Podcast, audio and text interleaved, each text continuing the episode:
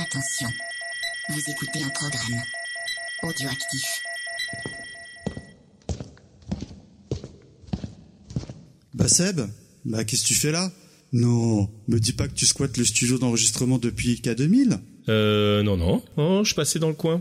J'ai oublié mon micro la, la dernière fois. Euh, t'enregistres quoi ce soir? Euh, on va faire une spéciale Amblin. Tu sais la boîte de production de Spielberg Ah, joli programme, en blin. Je peux rester avec vous?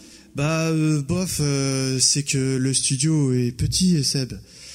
Bon, écoute, tu peux rester le temps que je fasse la balance, mais ensuite tu nous laisses. Hein.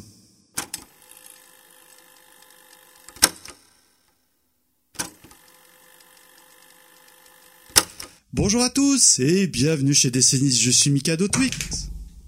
Mais bordel, tu fais quoi Seb? J'en peux plus ce confinement! Laisse-moi ta place!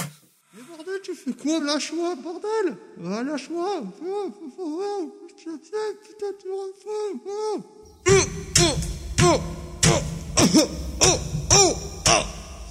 Enfoiré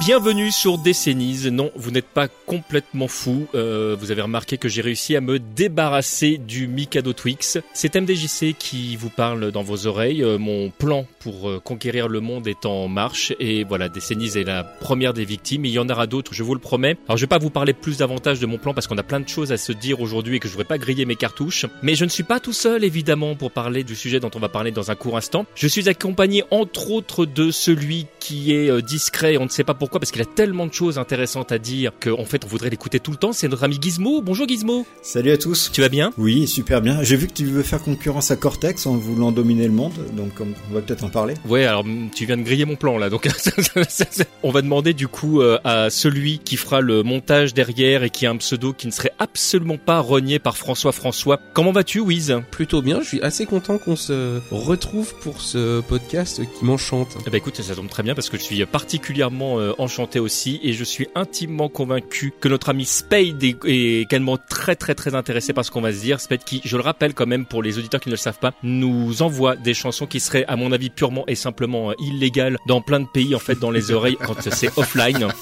Comment tu vas? Très bien, très bien, très content de participer à cette émission euh, qui va cumuler les pires accents mexicains du monde, je pense.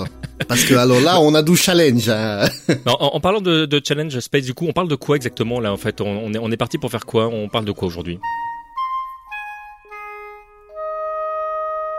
Donc euh, là, on a décidé de profiter du concept de décennies pour parler d'une société qui s'étale sur plusieurs décennies, donc une société très chère au cœur euh, de tous les amateurs de culture pop, qui est la Amblin, Amblin Entertainment, donc la société de production de Steven Spielberg. Avec un logo que je crois qui est très connu, euh, effectivement, ça me dit quelque chose maintenant que tu parles de ça. Ouais, c'est tiré d'un petit film obscur avec un extraterrestre et puis une histoire de vélo. ça doit être une biographie de Virenque ou Armstrong, je sais pas.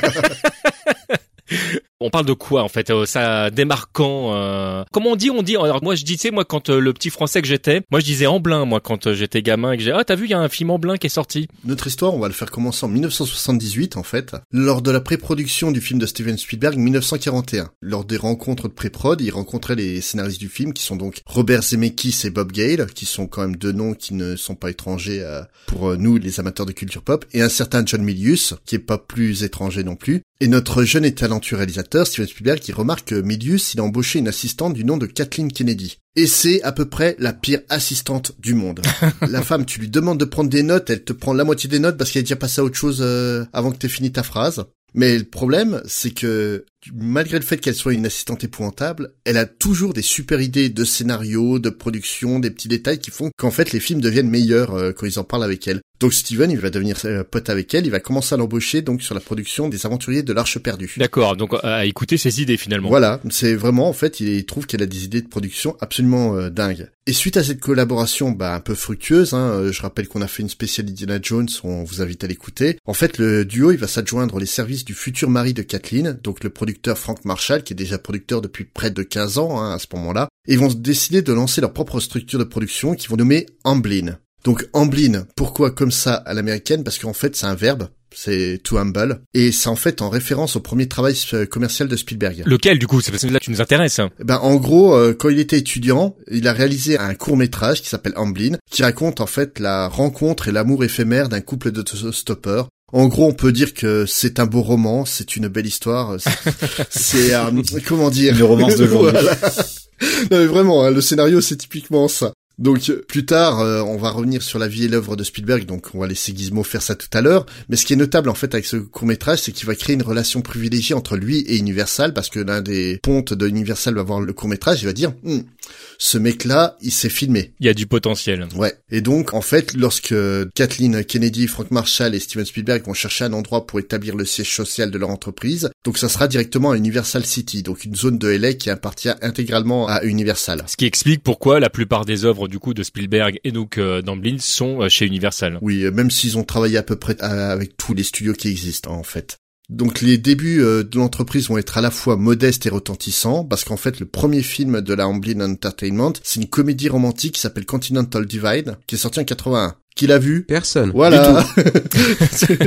ça résume bien la situation. Historiquement, en fait, tout le monde considère que Amblin démarre en 82 avec la sortie de E.T. D'ailleurs, comme on disait tout à l'heure, hein, le logo de l'entreprise, ça laisse peu de doute euh, sur l'importance du film dans l'histoire de l'entreprise. Mais on est d'accord que le logo est arrivé après. Hein. Ouais, plus ou moins. En fait, ils avaient le logo Amblin sans le vélo, puis ils l'ont rajouté en 82 euh, par la suite euh, grâce au succès de E.T. Quand ils ont vu le, carton, ils se sont dit que c'était un peu bête de pas monétiser là-dessus. quoi. Parce que t'es plutôt malin. Et donc, en fait, les premières années, elles sont émaillées de pas mal de plantages au box-office. Mais Amblin sort suffisamment de cartons pour tenir le coup. Notamment en 85, en fait, le cinéma, il va perdre 10% de recettes par rapport aux autres années. On présume que ça cause la concurrence du marché de la location. Un peu comme aujourd'hui on dit avec Netflix, quoi. Et euh, Amblin va tenir le coup grâce à des films réalisés par des copains de Spielberg, on a déjà parlé euh, chez Décennies, Kremlins, Retour vers le futur ou Les Goonies. Et pendant ce temps-là, en fait, certains films que nous on considère cultes, ça a été des plantages intégral au box-office, euh, notamment bah, Explorer Hmm. et un des films dont on va parler tout à l'heure. Je me souvenais pas que c'était de chez eux pour le coup. Tiens. Si si. Ah, ça fait longtemps que je l'ai pas vu. J'adore ce film aussi. Ah, il est un peu mal vieilli quand même. Je l'ai vu récemment. hein, Oula. Ouais, c'est clair. Mais il y a plein de films qui vieillissent mal, c'est pas le problème.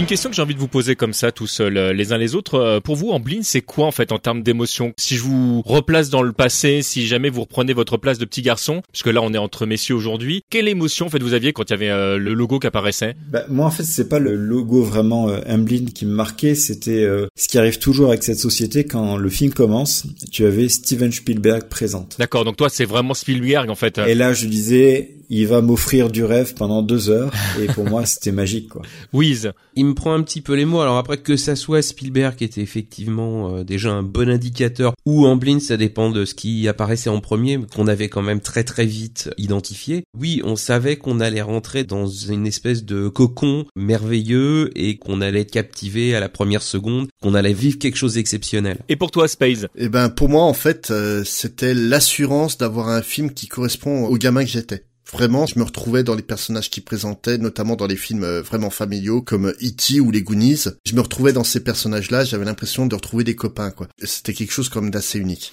Alors une petite question euh, qui est en lien avec ce que tu étais en train de dire euh, juste avant. On, parlait des origines. Tu disais qu'il y avait eu pas mal de plantages qui chez nous euh, avaient été cultes. Ça c'est un truc qu'on retrouve assez régulièrement dans le milieu du cinéma, qu'il soit américain ou japonais, voire même vidéoludique, parce qu'il y a des perles vidéoludiques qui chez nous sont cultes et qui pourtant n'ont pas spécialement marché de l'autre côté de la Manche exemple, ou de l'Atlantique. Qu'est-ce qui fait qu'il y a des choses chez nous pour toi, en fait, qui étaient cultes et qui ne l'étaient pas de l'autre côté, enfin qui se sont plantées? Déjà en fait, faut séparer le succès commercial du culte. Une œuvre culte, c'est une œuvre qui a fédéré des gens autour et qui fait que l'œuvre elle perdure malgré un succès euh, qu'elle a ou pas. Par exemple, tu prends le Rocky Horror Picture Show. Œuvre culte, on est d'accord. C'est l'une des œuvres les plus cultes qui soit, et pourtant, en fait, euh, le film à la base, ça a été un truc très marginal. Mais là, tu mets le doigt sur encore euh, quelque chose de plus spécifique parce que euh, le film dont tu parles, c'est un film qui est très connu entre guillemets pour des gens peut-être de notre génération, qu'il est peut-être moins aujourd'hui et à mon avis, euh, enfin vu l'ambiance, c'est quelque chose qui aura possiblement euh, mal vieilli pour certaines personnes. Est-ce que les premières productions euh, d'Amblin c'est la même chose pour nous? Ou est-ce que c'est vraiment on parle de, de choses cultes vraiment du domaine du grand public? Parce que là tout à l'heure on parlait d'E.T. ou on parlait des Goonies, on est d'accord que ça c'est des rats de marée pour nous culturellement. Oui et non parce qu'en fait le truc c'est que la manière dont Amblin avait d'aborder la jeunesse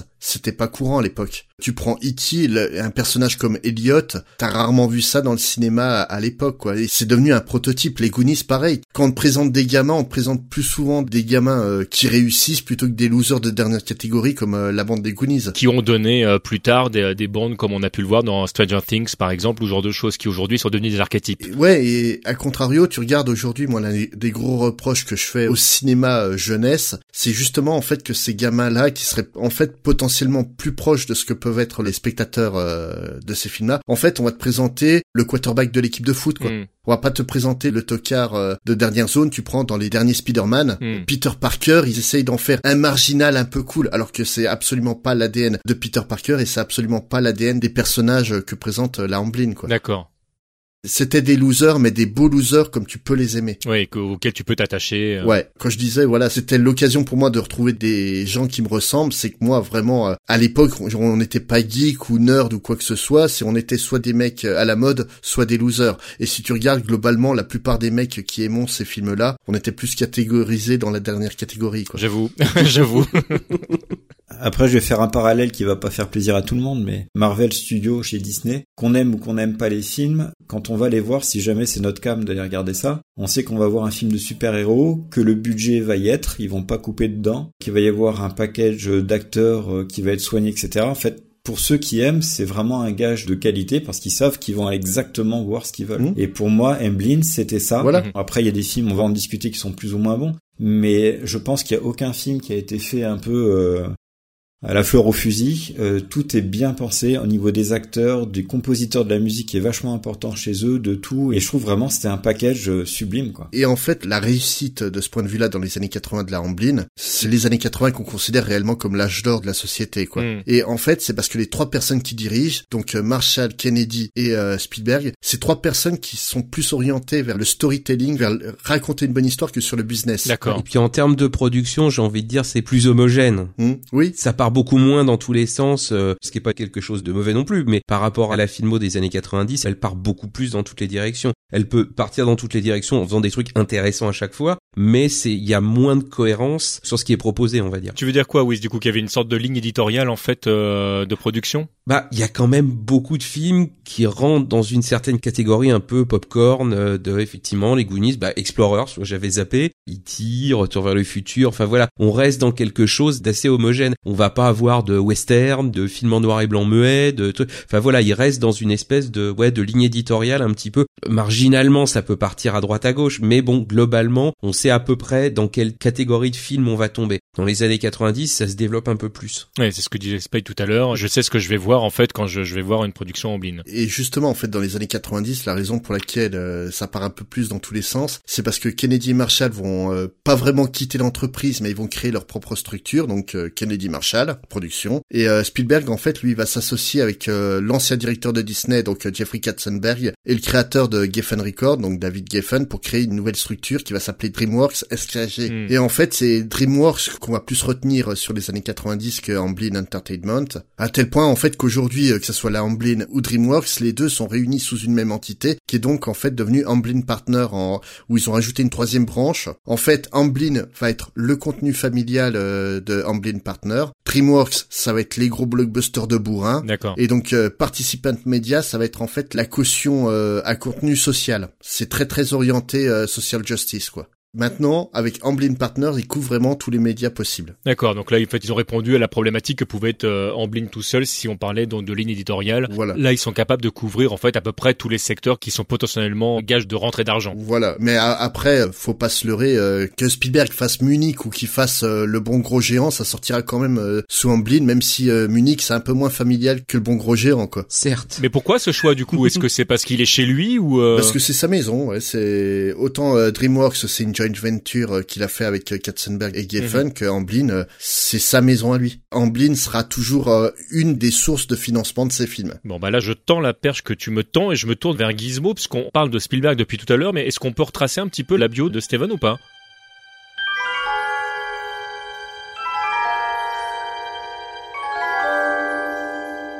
Spielberg, il a un parcours euh, atypique comme tous les génies, hein, puisqu'il n'a pas été forcément brillant depuis le début. Donc il est né en 46 à Cincinnati, aux États-Unis. Son père il est euh, ingénieur et sa mère au début était pianiste avant de rester à la maison. Et c'est un élève médiocre. Et c'est pas la première fois qu'on voit ça dans la bio de réalisateur. C'est un élève qui était pas très doué à l'école et euh, du coup il était quand même très très très attiré par le cinéma. Mais vu son dossier scolaire, il a pas pu intégrer les universités qu'il voulait, donc les fameuses euh, universités du cinéma. Et euh, il s'est reporté sur d'autres études d'art. Malgré tout, il a continué à faire ses courts-métrages. Il en faisait déjà quand il était ado. Quand il était étudiant, il a fait le fameux aussi court-métrage Emblin dont on vient de parler, qui donnera le nom à la société de production. À chaque fois que je fais une chronique aussi, je m'arrange aussi pour euh, citer John Carpenter, donc je vais le faire aussi maintenant. C'est le point de Johnny. C'est ton commando à toi, ça. hein. Voilà, c'est en plus on parlait des films qui se plantent et qui deviennent cultes après, donc euh, qui d'autres euh, citer Puisqu'il a fait un film, un court métrage qui s'appelle Firelight et qui est euh, extrêmement inspiré de Quatermass and the Pit. Et Quatermass and the Pit, c'est vraiment euh, un des films cultes de mon Johnny adoré. Et donc euh, ça prouve qu'ils ont à peu près les mêmes goûts. Donc Spielberg a très bon goût. c'est un film excellent. Je vous le conseille beaucoup pour ceux qui l'ont pas vu, les deux d'ailleurs.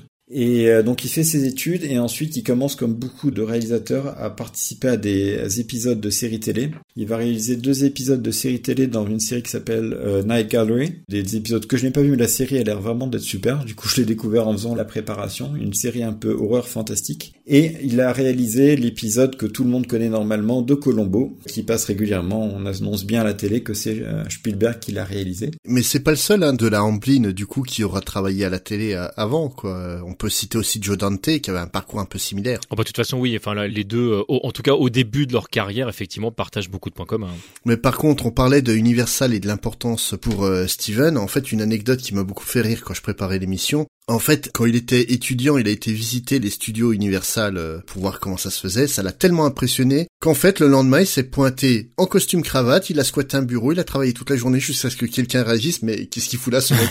C'est toujours l'anecdote qu'on a avec Michel Drucker. Hein. Je crois que je sais pas combien de mois il est resté à la télévision en faisant croire qu'il était salarié alors que pas du tout. Non, lui, ça a duré une journée, quoi. Mais, mais ça montre en fait déjà l'enthousiasme du bonhomme, quoi. Non, mais c'est bien quand t'es culotté comme ça, ça t'as envie. Ouais. Et donc après ces épisodes de série télé, il va faire un exploit puisque il va tourner un téléfilm, donc vraiment destiné à la télévision, euh, Duel, en 1971. Et comme tout le monde le sait, Duel a un succès tellement énorme que, eh bien, on dit que finalement ce film serait très bien sur le grand écran. Donc il va avoir droit à une version un peu rallongée et qui va sortir en salle. Et donc jackpot pour lui. Donc Duel, euh, encore une fois, c'est un, automobiliste qui est pris en chasse par un camionneur. D'ailleurs, il va y avoir plein de films euh, avec un véhicule possédé par le diable, ensuite un autre camion qui vont s'inspirer de ça. Donc euh, Duel va sortir au cinéma, un très gros succès. Il va être bardé de prix, dont le prix du festival d'Avoriaz. Donc gros succès pour Steven Spielberg avec cette première sortie. Et donc ça lance son premier parcours sur le cinéma direct avec euh, malheureusement un film qui va pas trop marcher. Euh, c'est en 74, il va sortir euh, Sugarland Express avec Goldie Hawn qui va donc pas être un, succès commercial même par la suite d'ailleurs. Et ce qui lui permettra par contre de rencontrer quelqu'un qui va lui suivre pendant toute sa carrière, c'est John Williams au niveau de la musique. Donc c'est le premier point de rencontre des deux grands du cinéma. Et le succès arrive un an après avec Les Dents de la Mer en 1975 et que tout le monde qualifie comme le premier blockbuster mondial. Donc c'est vraiment ce film-là qui a lancé la mode du blockbuster de l'été que l'on prévoit pour attirer tout le monde en salle. C'est euh, Steven Spielberg et donc Les Dents de la Mer. Ah, il cumule les mandats de toute façon ce film. Hein. Si on regarde le nombre de choses qu'il a pu lancer entre les modes, le principe de montrer l'angoisse, c'est un film, c'est absolument hallucinant. Et c'est toujours un film aujourd'hui qui fait que moi j'ai parfois du mal à me baigner dans l'eau quand je ne vois pas ce qu'il y a au fond. Mais c'est un autre débat. Non, bah ça reste un film séminal, quoi. C'est un des films les plus importants du XXe siècle, clairement qu'on aime ou qu'on n'aime pas. Et donc, alors, du coup, là, on est arrivé, euh, bah, c'est le début du succès pour Steven, mais on est d'accord que là, on, on parle pas d'Amblin encore. Non, on parle pas d'Amblin, c'est, euh, après, on, on, on a atterri directement sur ce que Spades a décrit sur toute sa société de production. Donc là, c'est vraiment, bah, une fois que la machine est lancée, on commence par les dents de la mer, et après, il y a les films qu'on va rapidement aborder, donc tout ce qui va être le fameux E.T. qui va donner son logo, et Rencontre du troisième type, donc les tout premiers films de Spielberg qui vont être produits avec ce logo. Bon, donc là, on est arrivé à un moment donné où, euh, donc, on voit le raccord entre Amblin et Spielberg. Et si je me tourne vers toi, euh, Whis, par exemple, qu'est-ce que tu retiendrais de Spielberg? Quel serait ton choix si jamais tu devais proposer un film à quelqu'un? Alors, on s'est un petit peu réparti. Donc, euh, on va dire que moi, si je mettais un top 3, il y aurait naturellement Les Dents de la Mer, il y aurait naturellement E.T., et puis il y a le film que j'ai choisi, qui est Empire du Soleil. Qui est un film qui m'a profondément marqué aussi.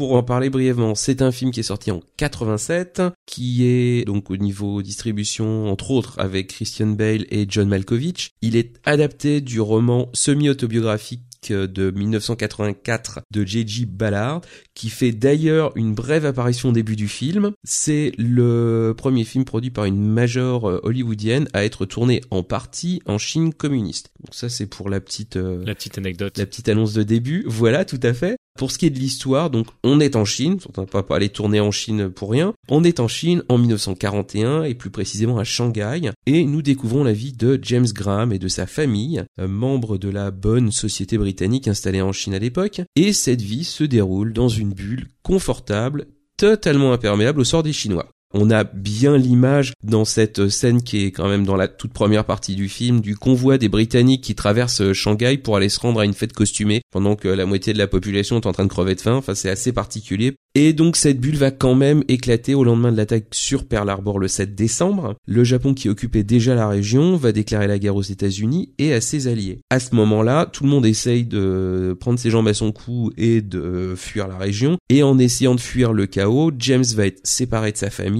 il va être capturé et va se retrouver dans un camp de prisonniers dans lequel il va rester jusqu'à la fin de la guerre. Et à l'intérieur de ce camp, il va essayer de trouver sa place dans un milieu qui est en équilibre entre des Britanniques, des Américains, des Japonais, et il va trouver d'une manière ou d'une autre le moyen de se rendre un petit peu indispensable à tous. Donc on suit 5 ans de sa vie, on va dire, de 41 à 45, et on le voit évoluer euh, et grandir dans cet environnement un petit peu hostile. Hostile, mais qui malgré tout devient chez lui quelque part. C'est un, film qui est magnifique. Hein. Alors quand je l'ai vu à l'époque, euh, je ne savais pas, j'avais pas la réflexion encore trop là-dessus, mais sur le papier, le film coche à peu près toutes les cases qu'il faut pour que j'accroche pas. Je m'explique. Oui, explique-toi, explique-toi, Wiz. C'est un film sur la guerre, Coche. quand même, dans la deuxième guerre mondiale. Et globalement, les films sur la guerre, à part La Grande Évasion ou Papy fait la résistance, ça me gonfle. C'est un film sur la guerre vu à travers des yeux d'enfant et généralement quand on fait ça, c'est toujours du larmoyant, c'est toujours du mièvre, enfin bon, généralement ça me barbe. Coche.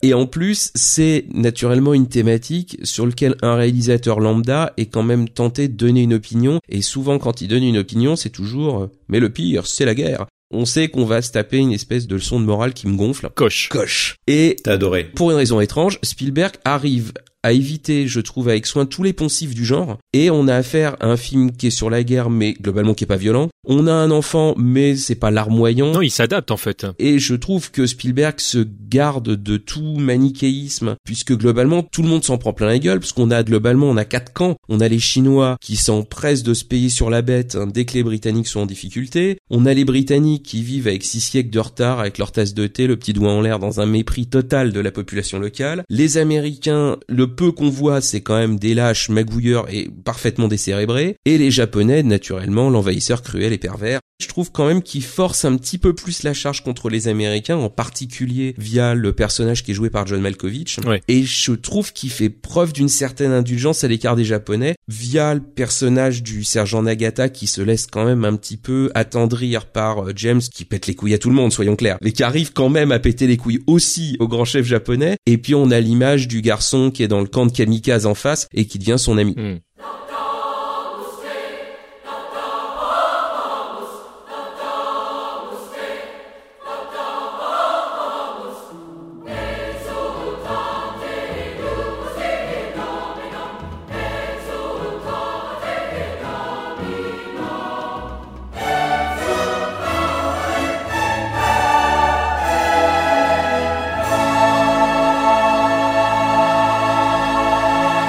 Il y a aussi, je trouve, un autre écueil que j'avais pas listé parce que ça, on peut le trouver dans n'importe quel film, qui était pas forcément très à la mode à l'époque, mais je trouve qu'il est quand même évité. C'est que le film est esthétique, mais pas esthétisant. Il ne se regarde pas filmer le truc. Et pourtant, il y a des images qui sont magiques. Ah oui, c'est magnifique comme film. Donc, je sais pas comment dire. En gros, moi, le film, il est extrêmement réussi à tout point de vue et il y a pour finir un dernier truc que je trouve assez hallucinant c'est la manière dont ils ont réussi à faire évoluer physiquement James Oui. Parce qu'ils ont pas tourné le film pendant quatre ans Voilà, c'est ça. Il devient Batman à la fin. Donc. il, il devient Batman à la fin. Non mais sans blague, je trouve que visuellement, entre le garçon qu'on voit en 41 et le garçon qu'on voit en 45, on a vraiment l'impression qu'il a pris 4 ans. Donc naturellement, il est pas habillé pareil, il a pas la même coiffure, il a de la boue plein la tronche, mais on le voit grandir alors que globalement, ça a dû être tourné sur 3 mois, quoi, comme n'importe quel film qui se respecte. Donc il y a quand même un vrai travail là-dessus que je trouve super efficace. Donc voilà, c'est vraiment un de mes films préférés qui m'a énormément marqué. Ça, c'est en termes d'effets spéciaux, c'est ce qui est le plus dur quand tu tournes sur une longue période, quand tu fais avec des enfants d'essayer de garder un certain âge. Coucou Harry Potter. à l'extrême inverse, quand tu essaies de faire vieillir quelqu'un qui est encore jeune, c'est vraiment vraiment pas simple. Là, on peut saluer le travail de toutes les personnes qui ont travaillé sur cette partie-là, euh, notamment l'équipe des maquilleurs. Alors si je me tourne vers Spades, j'ai une petite question parce qu'on on en parlait euh, tout à l'heure avant de démarrer euh, l'émission. Toi, ça aurait pas été un choix euh, euh, l'Empire du Soleil? Est-ce que tu as quelque chose à rajouter que tu voudrais dire par rapport à ça, qui viendrait contrebalancer euh, ce que vient de dire Wiz? Que j'ai totalement détesté le film. Mais vraiment. viscéralement.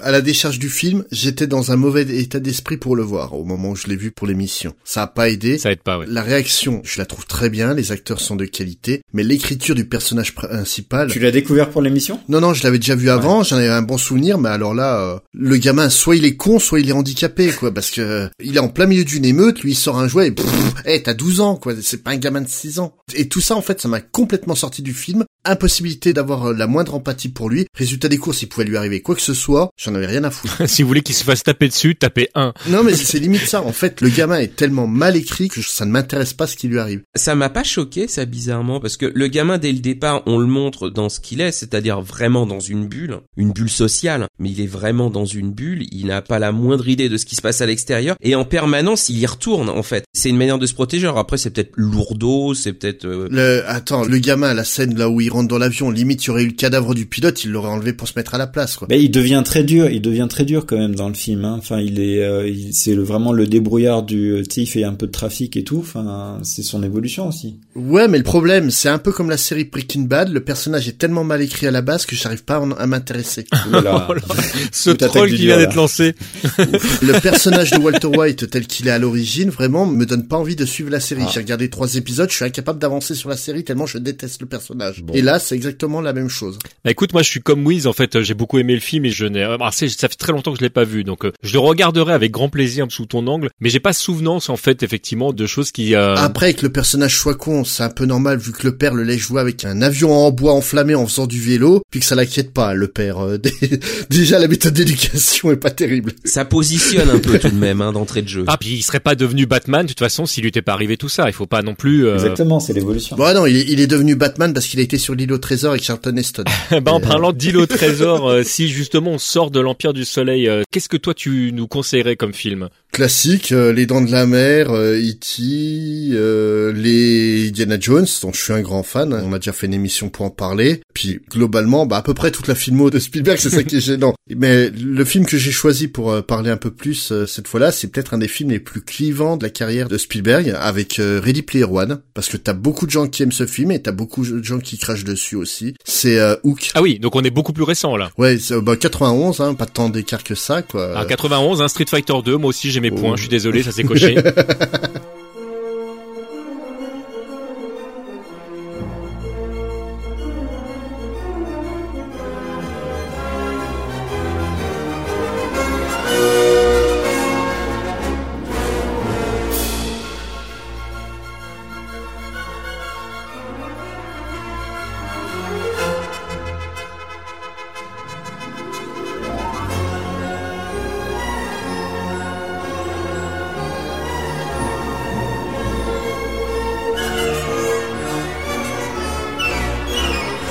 Donc euh, Hook, ça raconte quoi? C'est tout simplement une euh, suite de l'histoire de Peter Pan. Donc c'est l'histoire de Peter Pan qui a décidé de quitter le pays imaginaire et qui est devenu un adulte. Il s'est marié à la petite fille de Wendy avec qui il a eu deux enfants et il a tout oublié de son passé. Il est devenu un homme carriériste et euh, qui fait absolument aucunement attention à ses gosses jusqu'au moment où en fait le capitaine Crochet revient euh, d'entre les morts pour les kidnapper et pour les sauver en fait Peter va devoir euh, retrouver le merveilleux qui est en lui pour défaire son pire ennemi. C'est un film euh, qui a quand même un casting all-star pour l'époque. ah oui, ah oui, carrément. ouais. Robin Williams, euh, donc euh, Good Morning Vietnam, euh, Dustin Hoffman, Julia Roberts, Bob Hoskins qui joue dedans. Non, vraiment, c'est du très très haut de gamme en termes de casting. C'est certainement en fait l'un des films les plus personnels de Spielberg vu son obsession pour Peter Pan et les thèmes abordés, donc euh, l'enfance euh, et, et compagnie.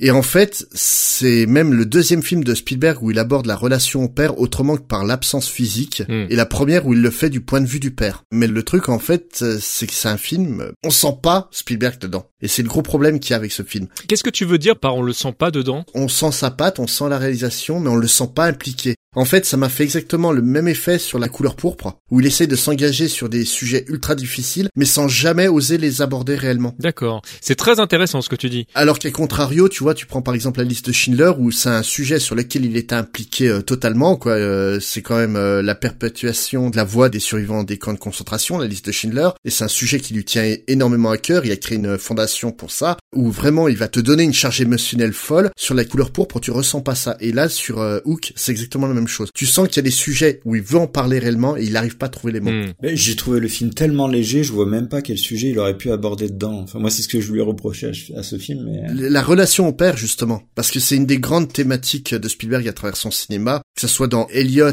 dans E.T., qui a son père absent, quasiment tous les gamins de Spielberg ont soit des parents qui sont euh, séparés, soit des pères qui sont morts. Puis il y a souvent, de toute façon, même au-delà même de ça, de toute façon, des scènes euh, parents-enfants. La scène de la relation entre le père et le fils dans Les Dents de la Mer, justement, elle est absolument magnifique. Ouais. Et là, je pense que voilà, autant sur un film comme euh, Les Dents de la Mer, où c'était plus lui euh, qui reprochait à son père de pas être là et compagnie, quoi, ce qui est un peu la thématique aussi dans E.T. Là, vraiment, c'est une parole de père qui dit, ouais, je- fais peut-être des conneries, notamment euh, où il avait vraiment lancé à fond Amblin et qu'il avait complètement laissé sa famille de côté et justement ça lui avait valu un divorce. Je pense que c'est tout ça qu'il essayait de remettre en question et au final il s'est planté intégralement mais même comme ça en fait, c'est un film que j'aime bien. D'accord, avec les qualités et les défauts du film, tu l'apprécies comme tel. Voilà, c'est le film, je l'avais vu à l'époque, je l'avais pris comme un gros blockbuster euh, ce qu'il est hein, ouvertement parce que chaque dollar mis dans le film, tu le vois à l'écran. Les décors euh, du Neverland sont absolument somptueux. L'intégration de clochettes qui est extrêmement bien faite, alors que c'est un truc qui est très dur à faire, de miniaturiser comme ça des acteurs et de les intégrer dans les scènes. On prend par exemple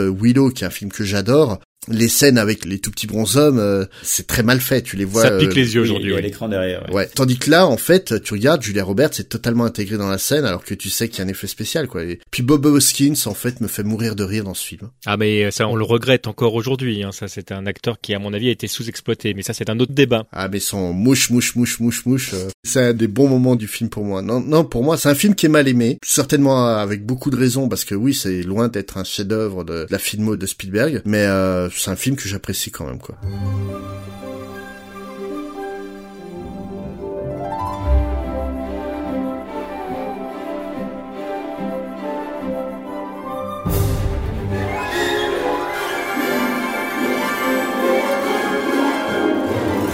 Et toi Gizmo du coup tu voulais nuancer un petit peu le Hook ou pas du tout? Parce que je t'entendais tout à l'heure. euh, En fait, je suis un inverse. J'aimais bien l'Empire du Soleil, mais Hook, Hook, le problème, c'est que j'ai eu énormément d'attentes sur ce film. Bon, il n'y avait pas Internet à l'époque, donc euh, c'était via les magazines, et on savait que ce film allait arriver. Je voyais les fiches, les affiches du film que je trouvais magnifiques, euh, super bien faites, et même l'histoire de Peter Pan, j'aimais beaucoup. Et au final, j'ai été déçu de ce film, mais dès le début. Déjà, la musique de John Williams est assez particulière avant qu'il arrive à Neverland, euh, est assez particulière. J'avais pas trop accroché. Et au final, je regardais ce film et je me demandais à qui ce film était destiné. Parce que ce que j'aimais bien avec Amblin, c'est que même si on parlait d'adolescents ou d'enfants, ça pouvait intéresser tous les publics. Et là, j'ai trouvé ce film extrêmement gamin. Mais je pense que c'est clairement la cible qui était visée. hein. En fait, pour moi, Hook, euh, on va ramener ça aux comics, hein, vu que c'est un peu mon, mon champ de spécialisation. Dans le comics, euh, il y a un auteur qui s'appelle Judd Winnick, Mm. qui a quand même écrit quelques bons bouquins. Il y a quelques années, en fait, il a quasiment tout planté euh, sa carrière, parce que donc il travaillait avec DC, il a fait beaucoup d'épisodes de Batman et compagnie, parce qu'il a eu un enfant, puis un jour son gamin lui a dit, papa, qu'est-ce que je peux lire que t'as écrit?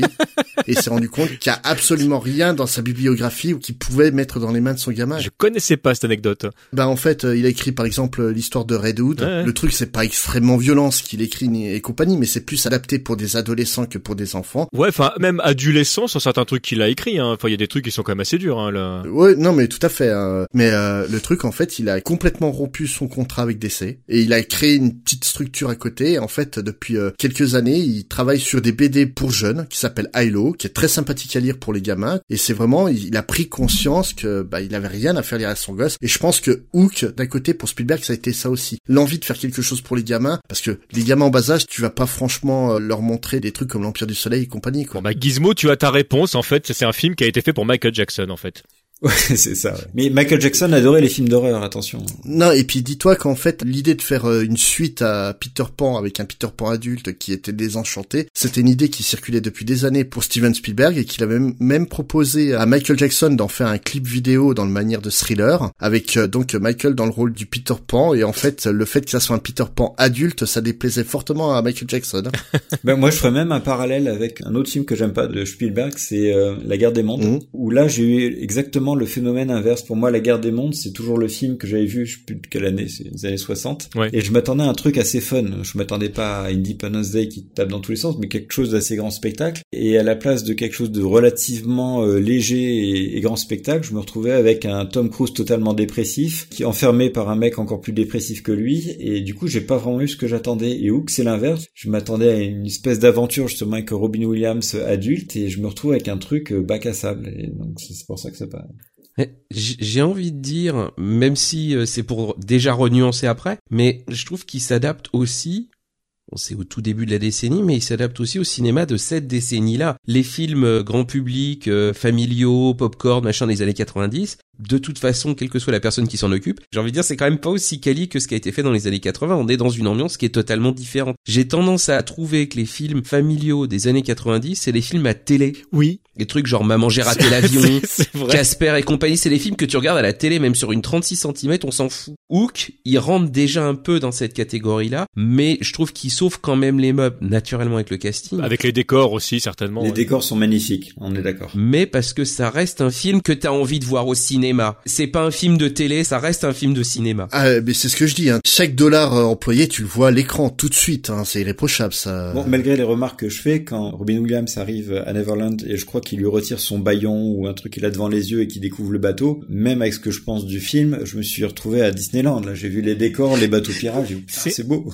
C'est ça, j'avais envie de dire, parce que moi je l'avais pas vu depuis super longtemps et j'en gardais pas un super souvenir. Justement, je l'avais rangé dans cette catégorie euh, film années 90, ok, un peu neuneux. Et puis en fait pas du tout. Enfin vraiment, ça m'a fait beaucoup de plaisir de le redécouvrir. Mais effectivement, cette scène-là, je dis, oh mais en fait, il a tourné ça à Euro Disney, c'est marrant, je me suis fait exactement cette même remarque. Il y a vraiment un, un côté euh, Disney. euh, Ouais. Moi, c'est le truc qui me sort un petit peu du film. C'est peut-être le truc qui fait un peu faux. C'est qu'à un moment donné, en fait, on te force la main pour rentrer dedans. C'est peut-être moi le reproche que je ferai au film. Mais c'est le reproche que je fais à Disney en général, de toute façon. Donc, euh, Mais étonnamment, même si je reste quand même mitigé sur le film, il y a quand même pour moi l'une des plus belles scènes de la carrière de Spielberg et de Robin Williams, qui est la scène où justement le petit enfant noir retrouve Peter en lui. Oui. Tout le jeu passe par le regard du gamin. par l'interaction. euh. Et c'est beau, un jeu d'acteur de ce niveau-là aussi bien filmé, c'est beau. bordel. Bon, alors, Gizmo, est-ce que tu vas réussir à nous trouver un film qui va tous nous mettre d'accord alors? Euh, je vais même vous prendre le film qui est le logo d'Amblin. On est obligé d'en Mm. parler. On voulait, Bah oui. on a vu quels étaient les films dont on voulait parler de Spielberg et puis pour être un peu plus original, mais euh, parler de Spielberg sans parler de E.T., ça allait être très compliqué. Donc du coup j'ai pris euh, E.T. et si tu me demandes les deux autres, là, je suis pas du tout original par rapport aux autres. J'aurais pris les Dents de la Mer qui me terrorisent euh, toujours autant et le premier Indiana Jones pour son côté très sombre.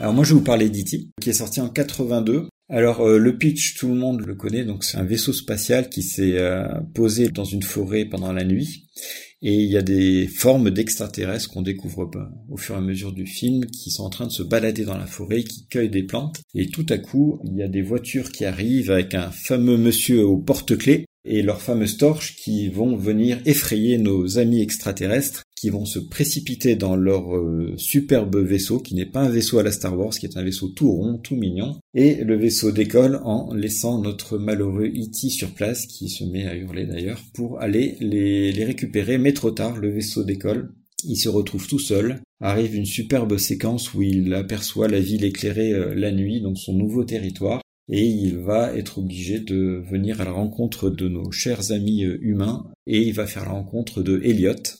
Une relation d'amitié, euh, plus qu'amitié, quasiment fusionnelle, va avoir lieu pendant tout ce film. Après le reste, je pense que tout le monde le sait. Au niveau de la production, Elliot, donc le personnage principal, est joué par euh, Henry Thomas, qu'on connaît surtout pour un film euh, Légende d'automne, qui est sorti avec Brad Pitt. Il y a aussi la toute jeune Drew Barrymore, qui était euh, castée pour ce film, même de naissance que moi, donc une collaboratrice.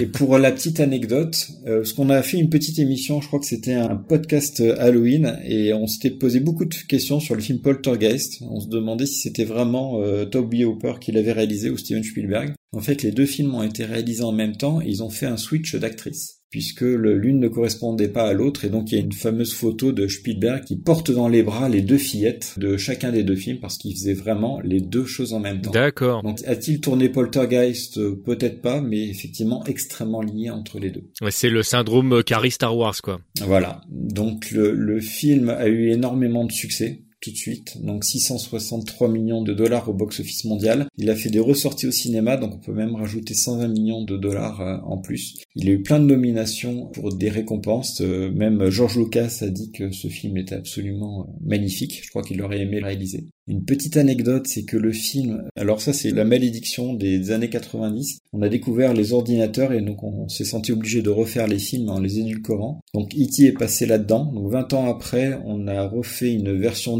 Avec des images de synthèse, donc on voit E.T. en train de sautiller. Non seulement on a rajouté des effets spéciaux et en plus on a euh, changé des éléments totalement inutiles avec euh, les flingues des hommes qui sont remplacés par des Tokiwoki et d'autres éléments. Spielberg dira lui-même qu'il regrette profondément profondément d'avoir fait cette euh, nouvelle version d'E.T. Et d'ailleurs, quand vous prenez les Blu-ray maintenant, c'est la version d'origine qui est sortie et non cette version euh, refaite, entre guillemets. Sur la version qui avait été refaite, moi j'étais très étonné de ne pas avoir remarqué que certaines choses avaient été bougées alors que c'était un film que je connaissais très bien. Alors évidemment, les scènes en plus, bah tu peux pas les louper. Non seulement tu vois la 3D, mais en plus comme tu n'avais jamais vu ces scènes-là, notamment la scène du bain, il n'y a pas de quiproquo. Mais euh, j'étais étonné de voir qu'il y avait certaines scènes qui avaient été retouchées. J'avais pas vu que c'était pas les scènes d'origine. Il y avait comme un gros travail qui avait été fait, même si, à mon avis, c'était pas nécessaire. Disons que les changements, ils ont été un peu moins brutaux que la pilosité fessière d'Harry Lana dans Splash euh, récemment.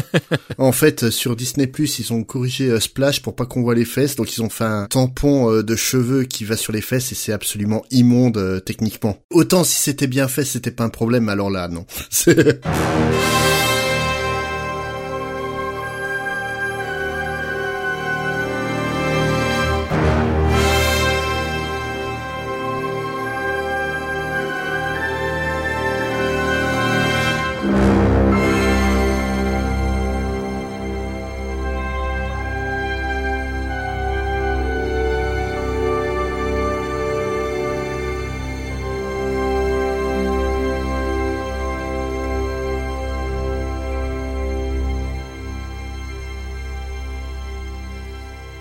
Sinon, j'ai quelques petites anecdotes pour le film. Déjà, en termes de bouquins, si, si vous êtes euh, curieux, il y a un livre qui avait été commandé par Spielberg, qui s'appelle E.T. et la planète verte. Donc assez curieux à lire. Hein. Euh, c'est E.T. qui vit sur sa planète et qui a un lien avec euh, Elliot et qui va aller le revoir. Ce qu'on sait pas non plus, c'est qu'une suite était prévue. Spielberg avait déjà préparé les premières lignes de la suite, s'appelait E.T. numéro 2, Les peurs nocturnes. Donc euh, Elliot a été kidnappé et E.T. va venir à son secours. En gros, c'était Ken avec E.T. dans le rôle de Liam Neeson. c'est ça. Je ne sais pas où vous habitez. téléphone, maison. Je pensais qu'ils allaient faire un film où il y a E.T. qui revient pour se venger parce qu'on a fait un jeu vidéo pourri sur Atari 2600. mais bon, a priori non. Et ça faisait partie des anecdotes, mais bon, on en a parlé déjà. Désolé. Hein. Et sinon, apparemment, dans des versions de script qui existent, euh, Spielberg parle du vrai nom d'E.T. qui s'appelle Zrek, qui est beaucoup moins sympa que E.T. Donc, euh, il s'appelle Zrek normalement. J'ai failli faire une blague sur le nom au départ, je savais même pas que le nom existait pour de vrai, donc ça c'est chouette. Il est cité dans la planète verte hein, d'ailleurs. Mais euh, il y a une pub qui est sortie il y a peut-être deux ans de ça, je dirais, euh, ou avec. Juste... Oh même pas, c'était pour les fêtes euh, de Noël l'an dernier. Ah bon, c'est que l'année que j'ai vécue, à mon avis, a dû peser très très lourd temporellement parlant. Oui, Mais du coup, oui, oui, donc où, effectivement, c'est pour la télécommunication, je crois de mémoire, ouais. où on voit Elliot donc qui a des enfants et donc E.T. qui est de retour. J'ai trouvé génial cette pub. C'était mignon, c'était pas utile, mais c'était mignon. Ouais. Et de reprendre le vrai acteur qui jouait Elliot euh, c'était une bonne idée aussi. Et est-ce qu'aujourd'hui, comme c'est la mode avec euh, plein de types de films, ce serait pas le moment justement de faire une suite euh, à condition qu'il y ait quelque chose à raconter? Non, surtout pas. Surtout pas. Faut pas toucher un monument pareil. Je suis d'accord. Hein. E.T., moi, c'est le premier film que j'ai vu dans une vraie salle de cinéma. J'avais 5 ans. Je suis de 75, il est de 82, ouais, bah 7 ans. Ouais. C'est un des premiers films que j'ai vu aussi au cinéma, moi. Moi, c'est simple. Les deux premiers films que j'ai vus sur une toile projetée, ça a été Star Wars épisode 4 dans un ciné-club. Mais le vrai Star Wars épisode 4, hein, où t'as pas euh, New Hope et compagnie. Hein. On est bien d'accord, on parle de la garde des étoiles. Et le deuxième, euh, ça a été E.T., c'est ma sœur qui m'avait emmené. Euh, D'ailleurs, la scène où Elliot rencontre E.T. pour la première fois, ça a été un coup de flip assez improbable. Hein. ben, ouais, j'avais 4-5 ans, quoi. Et franchement, ouais, c'est des films qui m'ont profondément marqué. Une suite à ça, honnêtement, j'en vois aucun intérêt. C'est comme Elliot à la fin, faut regarder E.T. partir et puis pas s'attendre à ce qu'il revienne, quoi. Oui, si tu rejoins tes camarades C'est je l'ai vu hier, j'ai attendu la dernière seconde pour le regarder. Ça fait vraiment vieux con sous Prozac, mais c'est presque douloureux pour moi à voir. Ah bon? C'est-à-dire Vraiment, parce que il y a un avant et un après. C'est un film qui m'a envoyé sur la stratosphère. C'est vraiment un souvenir de malade. Je sais qu'on était allé dans le 13e pour le regarder. Je sais pas pourquoi on n'allait jamais dans le 13e pour aller voir un film. Probablement parce que l'écran était plus grand, machin. On y était allé en famille avec ma mère, ma grand-mère, machin. Enfin voilà, tous les gens qui ont disparu. Donc c'est pénible. J'ai l'impression d'avoir de nouveau 7 ans quand je regarde le film. Et bizarrement, il y a des tas de films d'époque que j'ai plaisir à revoir. Alors, bien entendu, j'ai plaisir à le revoir, mais ça me fait un coup au cœur, Je sais pas pourquoi. Ouais, c'est un film qui fait partie de ton histoire et puis c'est pas forcément un truc sur lequel t'as envie de revenir, quoi. Absolument. En plus, je pense qu'il y avait eu un tremplin dans le fantastique parce que pas longtemps avant, j'étais allé voir Dark Crystal, Mm. qui m'avait aussi, mais complètement. En plus, il y avait une expo sur des cristaux qui était à Paris. Je sais pas ce que j'ai fait du catalogue de l'expo que j'avais, mais bon, ça m'avait déjà euh, vraiment plongé dans un univers qui était très particulier. Et là, pouf, quelques mois après E.T., ça m'a vraiment sidéré. Et je- honnêtement, j'avais l'impression, et puis je l'ai toujours, qu'on a vécu collectivement quelque chose d'hallucinant. Je sais pas ce qui s'est passé pour qu'en 82, on ait globalement le meilleur film du monde qui sorte, et puis le meilleur disque du monde qui sort. C'est vrai. 82, c'est Ouais. Thriller. Et en plus que, histoire d'en rajouter, on a les deux qui se retrouvent ensemble. Ouais. Je sais pas, c'était too much, quoi. C'était une épiphanie, cet ensemble de sorties. Et ouais, j'ai rien à dire, si ce n'est que je pense que c'est le meilleur film du monde. Hmm.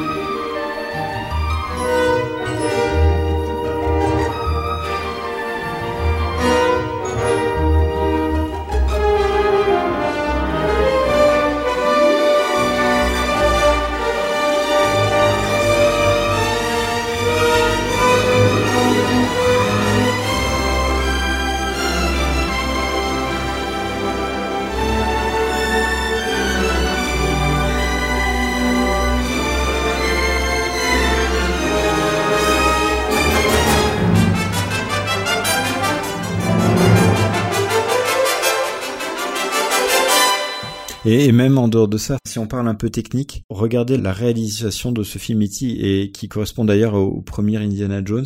Imaginez ce film refait aujourd'hui, si vous regardez tous les jeux de lumière que fait Spielberg avec euh, la petite cabane en bois du jardin où E.T. va apparaître juste euh, en termes d'ombre, l'éclairage de la maison, le personnel scientifique qui arrive avec leur combinaison, on les voit débarquer peu à peu là de la rue. Il y a rien, rien qui a été fait au hasard, c'est grandiose quoi. Ah ben, mais la photographie est sublime. Ça, c'est un truc qui m'avait complètement euh, pas échappé, mais que j'avais oublié, parce que je dis ça doit faire au moins 15 ans que je l'ai pas vu. Et c'est effectivement ce côté ombre chinoise qu'on retrouve tout au long du film, que je trouve assez... euh, ouais, enfin, on ferait pas ça maintenant. Clairement pas. Ah bah le travail de lumière effectivement est exceptionnel. Là, les, les scènes dont vous parliez, moi je rajouterais la scène où Witty est déguisé en jouet entre guillemets, où là il y a vraiment, il réussit à filmer un truc que tu retrouves quasiment nulle part. Cette espèce d'ambiance euh, qu'on a tous connu gamin quand euh, t'avais les volets qui étaient à moitié fermés, euh, qu'il y a encore du soleil dehors et que t'es en train de jouer à l'intérieur sur une espèce de pénombre, mais où c'est malgré tout bien éclairé. Il arrive à capter ça et c'est totalement logique. hein. Après, je me pose une question parce que pour avoir vu plusieurs fois le making of des Dents de la Mer, il y a beaucoup de choses qu'on aime dans les Dents de la Mer, mais c'est tout simplement parce que euh, techniquement, ils pouvaient pas se permettre de montrer le requin plus que ça. Oui, oui. Ça marchait pas. The shark is not working. Ouais, et c'est ça. Et je me suis demandé pour ce film-là, tout ce que je trouve beau avec ces jeux d'ombre, avec la lumière qui passe à- par les interstices des volets, est-ce que c'était vraiment l'ambiance de production, de design qui était voulue, ou est-ce que finalement la marionnette même d'E.T. ne permettait pas une exposition très forte? Je sais pas. Je pense que c'est un mélange des deux, en fait. Ouais, c'est ça, je te renvoie à Alien. De toute façon, la problématique est toujours la même. Il y a des moments suggérés, c'est plus efficace que. Et Ouais. tant que malheureusement certains réalisateurs n'auront pas compris ça, on continuera à bouffer certains trucs. Mais ça, c'est un point de vue totalement personnel. hein. Ouais. Et, et si tu restes sur la même année, euh, tu prends un autre film euh, comme euh, Blade Runner, par exemple, qui a aussi un travail sur la lumière qui est hallucinant, quoi. Et qui pourtant montre beaucoup là pour le coup.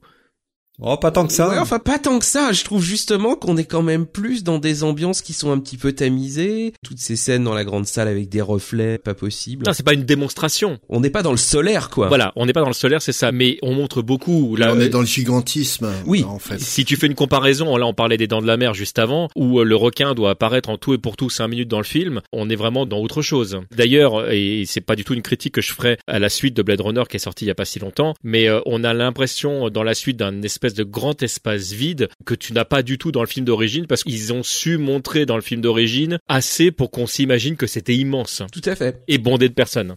Mais bon, là, on s'écarte, on s'écarte méchamment de notre sujet. Et pour rester un petit peu dans l'ambiance d'E.T., puisque vous me parliez de jeunesse, on sait que Spielberg n'a pas fait que du film live. Est-ce que ce serait pas le moment qu'on parle un peu de dessin animé?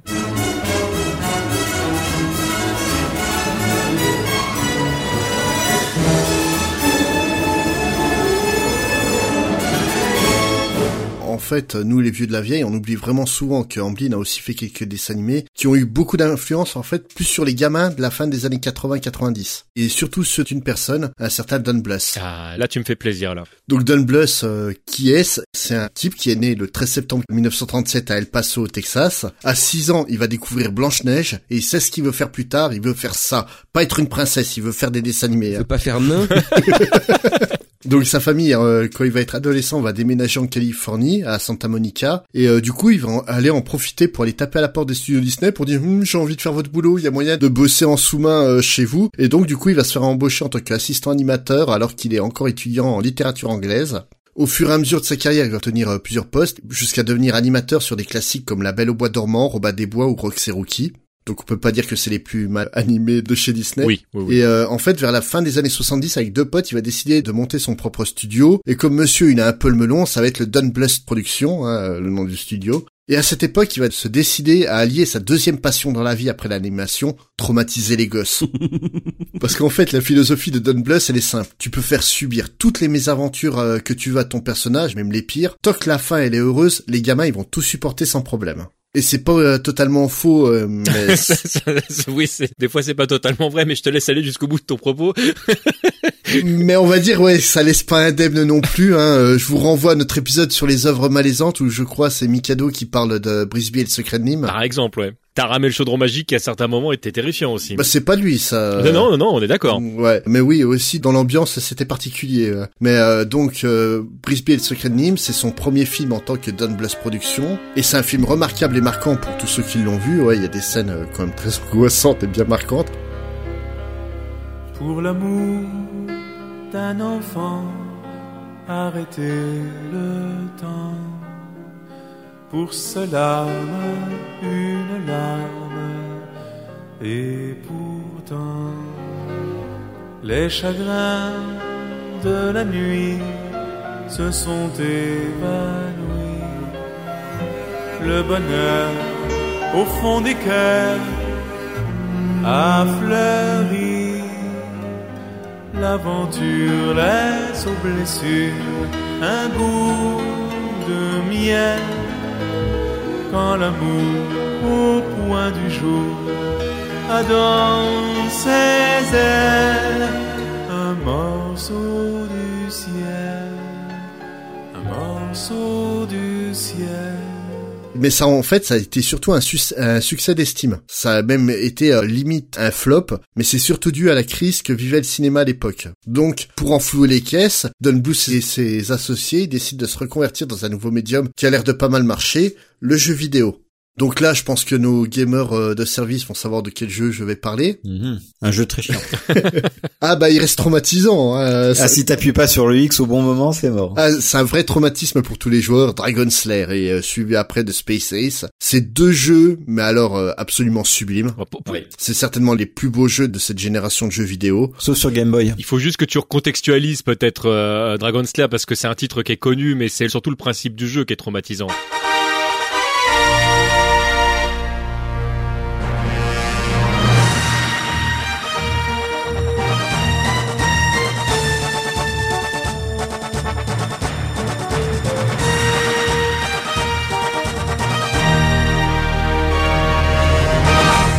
En fait, Dragon Slayer, c'est quoi? C'est un dessin animé à choix multiples. Tu as que des mauvais choix et un bon choix, faut que tu le trouves bon en un quart de seconde. C'est en fait le principe des QTR. Donc t'as un vrai dessin animé. Là, c'est pas euh, le jeu vidéo ressemble à un dessin animé, c'est un vrai dessin animé qui met en scène donc un Dirk de mémoire, Mmh, le, le nom du personnage, ouais. un chevalier qui doit aller sauver une princesse des griffes d'un dragon. Et donc il va passer par euh, tableau par tableau et il doit faire un choix pour continuer d'avancer dans l'aventure. Et c'est vraiment, mais au poil de cul que c'est millimétré cette saloperie quoi.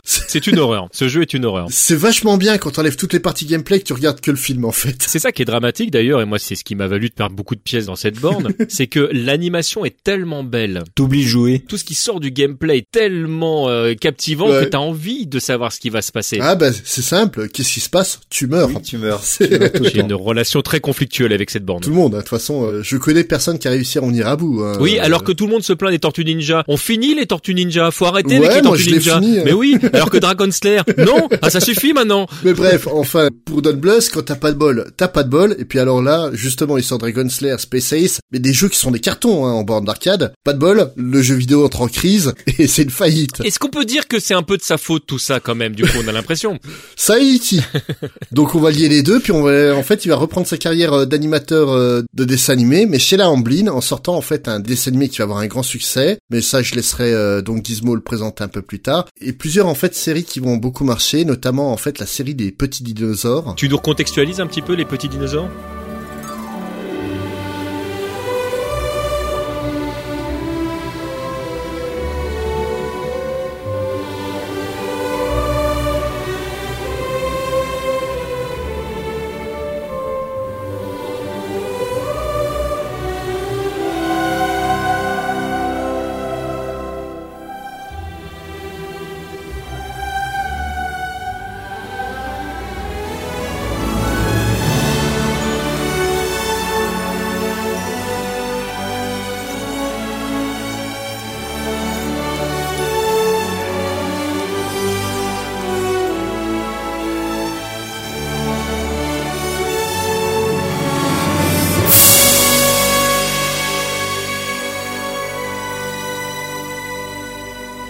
Petit dinosaure, c'est l'histoire d'un petit dinosaure, petit pied, qui va donc voir sa mère euh, mourir sous les attaques d'un tyrannosaure. Il va être séparé de toute sa famille et donc il va devoir... euh, C'est Bambi ça, non? C'est encore pire. Honnêtement, je te jure, moi, mon neveu, il a grandi en regardant cette cassette vidéo du petit dinosaure. Je l'avais emmené voir le roi lion au cinéma. Le seul gamin qui a pas chialé à la mort de Mufasa, c'est mon neveu, quoi. il les regardait genre, pour de petits joueurs. de petits joueurs. C'était pas ma guerre. Ça s'était quand même édulcoré par rapport à Brisby tout de même. Ouais. Visuellement, on est quand même sur des personnages qui sont beaucoup plus euh, mignons, beaucoup plus arrondis, enfin voilà. Voilà. Alors que les rats de Nîmes, ils sont quand même euh, michto quoi. Ouais, mais la mère de petit pied qui met des plombes à mourir en, en lui parlant, c'est la scène est un peu dure quand même, faut avouer.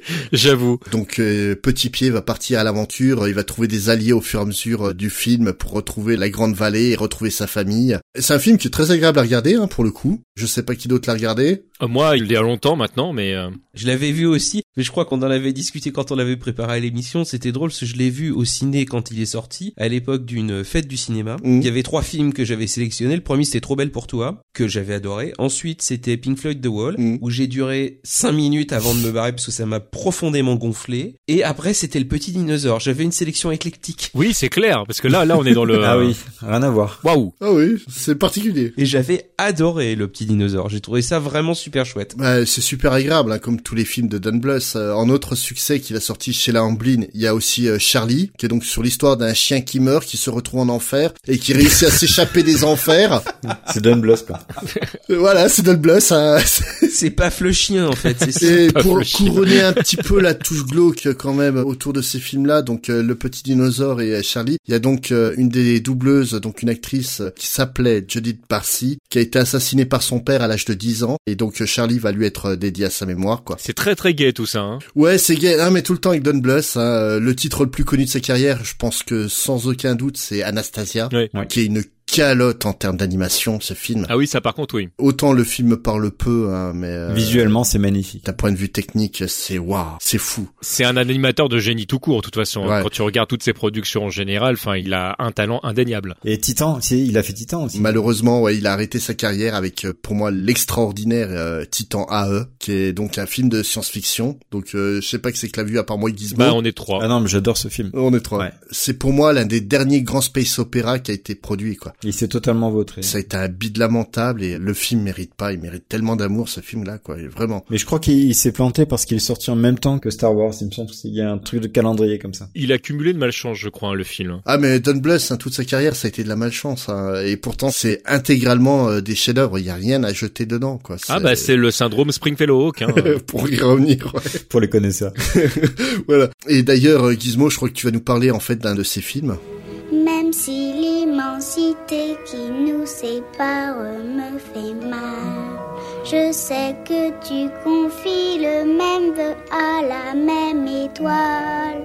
Quand le vent tristement chante sa plainte sur les toits, je sais que tu vas t'endormir sous le même ciel que moi.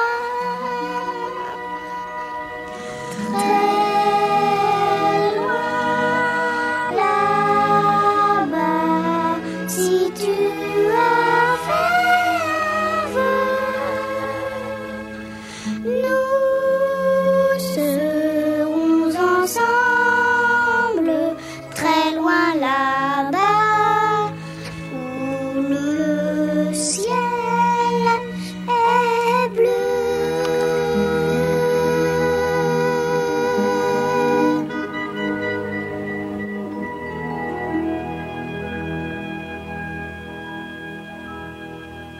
Donc Fievel, qui est sorti en 86. Alors pourquoi ce film-là? Bah déjà, c'est vrai que c'est son flagship hein, en termes de film. Et en plus, ça fait partie des films qui m'avaient... J'ai toujours aimé les films Disney, les dessins animés, même maintenant. Et j'aimais beaucoup le côté très sombre de ce film. Et d'ailleurs, un film qu'on a cité, Taram et le chaudron magique, que beaucoup n'ont pas aimé, euh, enfin qui a fait un bide, euh, qui était très sombre lui aussi. Et c'est vraiment quelque chose que... C'était Tim Burton, je crois, de mémoire, Taram. Non, de loin, ouais. Je pensais que c'était beaucoup plus proche que ça. Non, il aurait été pire. encore. Il aurait été pire encore. Oui, je pense que ça aurait été encore plus glauque. Don Bluth, Tim Burton sur le même projet, je veux voir ça. À mon avis, la tête du cochon, ça va être terrible. Donc ce film, il est sombre, mais le sujet se prête à ce côté très sombre. Qu'est-ce qu'il nous raconte? Il nous raconte l'histoire de la famille Souriskiewicz, donc Mauskiewicz en anglais, le même nom, qui est une famille modeste, donc de souris, qui est en Russie, et qui vit sous la crainte permanente des chats. Et le film commence justement, ils sont chez eux, ils font une célébration et euh, à ce moment-là, une attaque du village, donc à la fois des humains et des chats qui ravagent le village du dessus et du dessous. Et donc c'est la goutte d'eau qui fait déborder le vase et la famille décide d'immigrer vers les États-Unis. D'où la fameuse chanson euh, dans le film euh, There are no cats in America. Donc il n'y a pas de chat en Amérique, c'est la légende. Paraît-il qu'il n'y a pas de chat en Amérique, donc ils sont tous contents. Ils abandonnent tout, mais pour un monde totalement meilleur. Donc ils embarquent sur ce bateau dans la cale avec euh, Fievel qui est totalement surexcité par le voyage et qui va faire preuve d'énormément d'imprudence. Et avec son imprudence, pendant une tempête, eh ben, il va passer par-dessus bord avec une mer sublimée qui ressemble à un, monstre. Et sa famille va le croire mort alors qu'en fait il va se réfugier à l'intérieur d'une bouteille à la mer. Et finalement les deux bouts de famille se retrouvent euh, à New York mais séparés. Et tout le film va raconter le parcours de Fievel pour retrouver sa famille, sa famille le croyant mort, donc ne le cherchant pas. Et voilà, donc c'est un film très sombre. Il est sombre au début dans toute cette partie euh, en Russie avec l'attaque des chats. Il est aussi très sombre quand il arrive à New York. Donc bien sûr, il y a pas mal de chansons dedans, beaucoup plus légères. Le syndrome Disney. Il y a pas mal de chansons à la Disney. Là, c'est clair qu'il tape dans le domaine. Mais par contre, tout le fond est quand même bien sombre. Si je voulais le rapprocher de films, je dirais que ça a un côté euh, horizon lointain avec euh, Tom Cruise et Nicole Kidman. Donc Mm. le fait d'immigrer avec euh, le fait de galérer énormément, de se faire arnaquer et tout. Et un côté aussi très fort Oliver Twist. Pas le film le plus gai du monde, mais vraiment très très sympathique. Et puis il y a un parallèle évident qu'on peut faire avec le peuple juif, de toute façon, euh, qui est omniprésent dans l'œuvre. hein. Ouais, c'est ça. ouais. Parce que Spielberg, donc euh, sa rencontre avec Don Bluth, euh, Space en a parlé. C'est pas lui qui a écrit l'histoire, mais il s'est quand même pas mal impliqué dedans parce que justement ça lui rappelait bah, le fait que sa propre famille est euh, immigrée de l'Europe de l'Est pour aller aux États-Unis. D'ailleurs, le nom de Fievel est le nom du grand-père de Steven Spielberg. Et il a aussi inspiré pas mal de scènes de films avec sa propre expérience.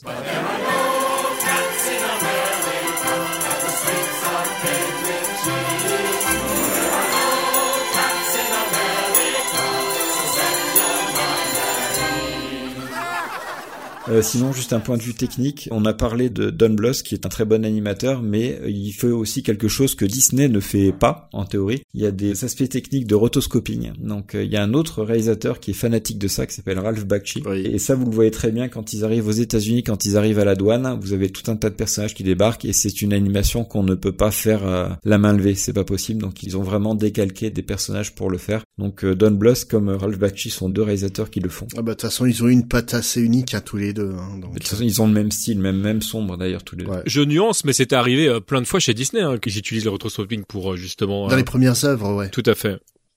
Dans Blanche-Neige, je crois l'avoir vu. Et Alice. Et Alice peut-être. Il l'utilise aussi à certains moments dans Robin des Bois, donc alors que c'est que des animaux, donc il y avait même pas l'obligation entre guillemets, même s'ils sont euh, de forme humaine, ils étaient pas du tout obligés d'en passer par là. Donc euh, c'est d'ailleurs chez Disney qu'il a appris la rotoscopie, hein, donc euh, Don Bluth. Donc, Mais dans ce film, c'est clairement visible, quoi. On voit limite le film derrière. Et sinon, gros succès pour le film, 84 millions de dollars aux États-Unis, et du coup, il aura droit à sa suite en 1991, euh, Five All Far West, qui lui, par contre, va faire un petit bid avec 22 millions de dollars de recettes euh, mondiales. Mais bon, le film principal est super. Mais est-ce que j'ai le droit de dire que c'est un peu mérité? Il est sympathique, mais il a tellement rien à voir avec le premier que oui, c'est mérité. bah, En plus, le problème en fait de ce deuxième film, c'est que t'as surtout l'impression en fait que c'est presque comme si le premier n'avait pas existé entre guillemets. C'est ça qui est dramatique en fait. Exactement. En fait, ça ressemble beaucoup à maintenant Disney le fait plus, mais il faisait des films qui sortaient au cinéma et ensuite il décidait de faire un numéro 2 mais en sortie directe DVD qui était soit des mini épisodes, soit quelque chose qui a rien à voir. Et Five All numéro 2, bah c'est ça. Ouais. Ils l'ont sorti au cinéma, mais ils auraient peut-être pas dû. On est d'accord. Mais il y en a eu d'autres après, il me semble. Il n'y a pas eu qu'au Far West. euh, ils ont dû en sortir encore deux ou trois derrière. Non mais là tu confonds avec Martine. Non, non, mais ils ont dû sortir en direct to vidéo justement, en fait, des épisodes supplémentaires, mais qui étaient plus réalisés par euh, Blues. Donc t'as plus l'animation euh, chiadée, t'as plus d'intérêt, quoi. C'est tout simplement. bah t'as bien résumé. Tu cherches l'intérêt après, c'est surtout ça quoi. Puis euh, non, non, Swivel, ouais, c'est incroyable à regarder, vraiment. Même encore maintenant, en tant qu'adulte. D'un point de vue technique, c'est simplement fou. D'un point de vue histoire, tout se tient. Pourtant, les personnages euh, se croisent, se décroisent en permanence. T'as la famille qui arrête pas de pleurer leur enfant mort, le- l'enfant mort euh, qui pleure l'étage au-dessus parce qu'il retrouve pas sa famille, quoi. Et c'est ça en permanence. Il y a un petit côté euh, vaudevillesque. T'as des personnages euh, tous plus attachants les uns que les autres. Non, c'est vraiment un grand film. Non, c'est très bien. Ah puis les seconds rôles entre guillemets quoi, les personnages qui viennent euh, en parallèle sont super intéressants aussi. Mais c'est vraiment un film qui même encore aujourd'hui, tu l'as dit tout à l'heure, a très bien vieilli. hein. Moi je le conseille. hein. Ouais. Et j'en remets une couche. Je suis désolé, mais ce film est pour enfants, mais il sait être pour enfants et sombre, contrairement à Hook. Ouais, mais il y a peut-être pas d'intérêt de faire du sombre dans Hook. C'est peut-être là la démarche aussi.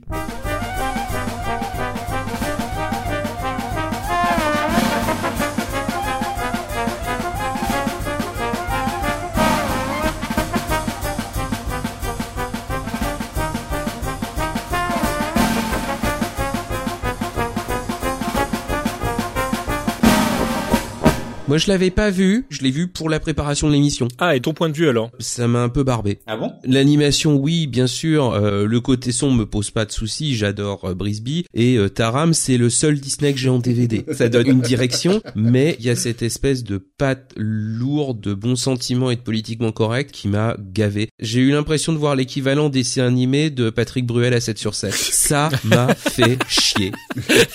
Donc toi, il te faut du cadavre pour que ça taille. Ouais, la guerre, c'est pas bien. C'est non, mais mettez les préservatifs et tout. Euh, j'ai trouvé ça too much. J'ai trouvé ça trop lourdeau. Le côté, oui, on va vous montrer ce qui est bien, ce qui est pas bien et tout. T'as ça souvent dans pas mal de dessins animés, mais là, je l'ai trouvé supra maladroit parce que ça veut trop montrer qu'est-ce qu'il faut penser, euh, qu'est-ce qu'il faut manger, qu'est-ce qu'il faut boire. Donc je l'ai regardé. J'ai trouvé qu'il y avait plein de trucs qui étaient sympas. J'ai adoré le fait que les chansons, en tout cas dans la version française, soient interprétées par des gens qui chantent mal.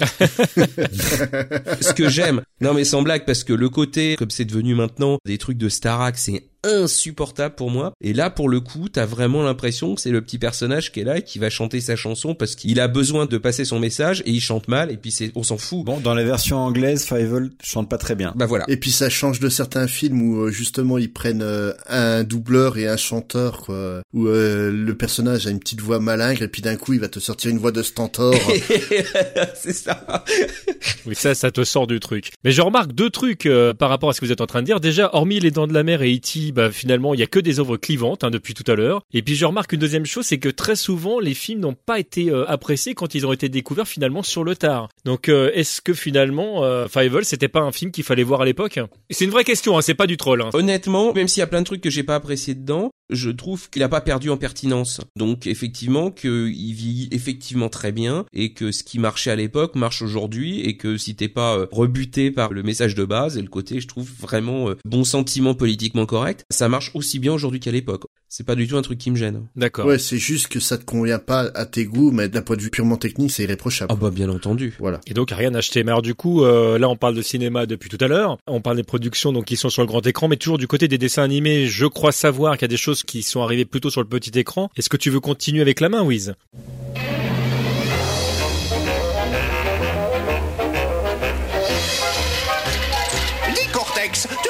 Cette nuit La même chose que chaque nuit, Minus.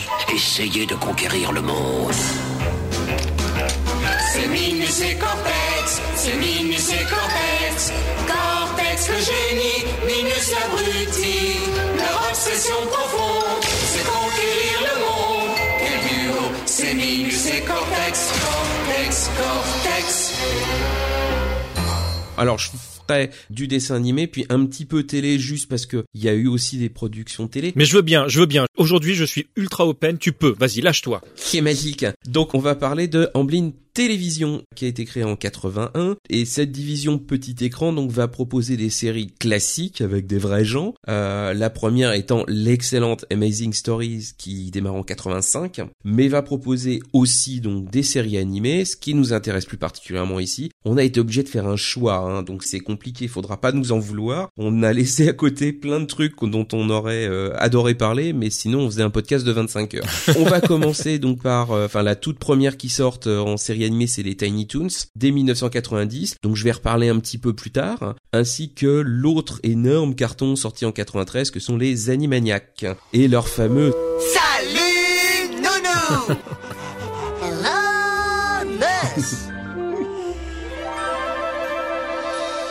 Je m'en suis toujours parmi. Et les séquences euh, annexes euh, tout aussi inoubliables avec entre autres Minus et Cortex dont on parlait tout à l'heure, les pigeons affranchis ou alors Toubo et Mindy. Ce qu'il y a à noter c'est que Amblin TV va puiser copieusement dans le catalogue d'Amblin Entertainment pour trouver des idées de séries, qu'elles soient animées ou non. Côté série, on peut citer euh, Harry et les Andersons en 91, Les aventures du jeune Indiana Jones en 92, Minority Report en 2015 et on a un Jurassic World à venir.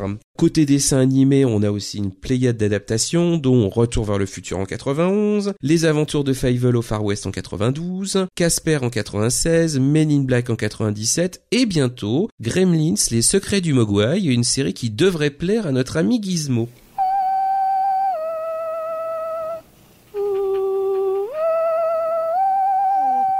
Gizmo papa.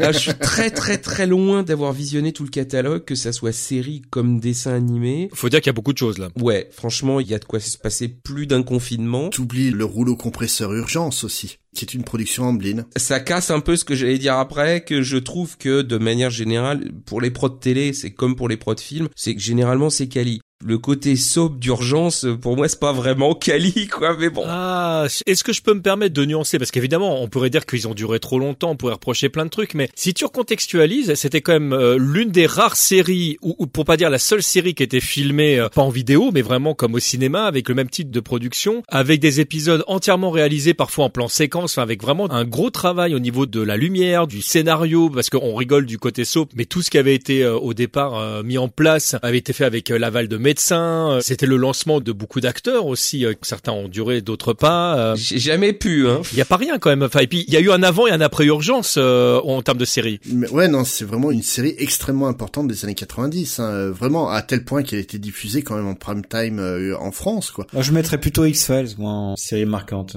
Ah mais ça va avec. C'est arrivé en même temps. Hein. Ouais, Twin Peaks, X-Files et euh, Urgence, ça a été les trois séries qui ont changé la manière de regarder les séries télé en France, hein, réellement. Et c'est pour ça que j'aime Spade. Et, et comme tu dis, c'est une série qui a su se mettre en danger. Ils ont quand même sorti des épisodes tournés en direct. Et euh, ça, c'est une sacrée performance aussi, quoi. C'est peut-être après une histoire de sensibilitude personnelle, mais pour moi, Urgence, c'est une coloscopie sponsorisée par Nespresso, quoi. Ah non, mais ça, je suis totalement d'accord euh, que tu puisses ne pas aimer du tout ce qui est urgence. Ah, du tout, non. Faut le remettre réellement dans son contexte. C'est une série qui est extrêmement importante. C'est le côté Georges Clooney. c'est- Non mais c'est. Bon, moi, euh, je crois que pendant quatre saisons, je ne pouvais pas rater un seul épisode, donc euh, je vais pas cracher dessus. La coloscopie était d'avant-garde, en fait, c'est pour ça. Je fais une dédicace à Mosinor qui, euh, chaque fois qu'il imite euh, Georges Clooney euh, et qui lui fait non, bah là pour le coup c'était pas mon slip. Ça me fait rire. Voilà, c'est gratuit. Je, je vous le lance. Vous le recontextualisez, mais j'a- j'adore. Mosinor président. C'est ça. C'est cadeau. Euh, après, ouais, ça a duré beaucoup trop longtemps.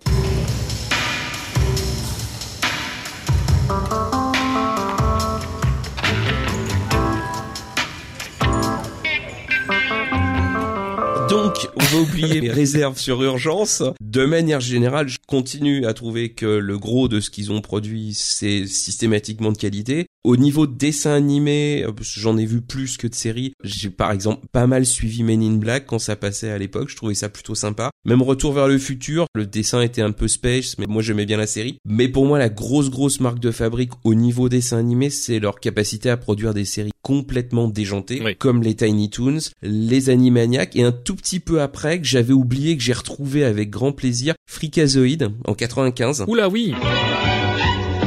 Supertile qui s'éclate, Freakazoid, Freakazoid, en pyjama écarlate, Freakazoid, Freakazoid, il sauvera Washington, Freakazoid, Freakazoid, à moins que la télé le passionne, Freakazoid, Freakazoid, électrochoc dans le cerveau, rempli de chocolat chaud, c'est un cas pour Sigmund Freud, Freakazoid, Freakazoid.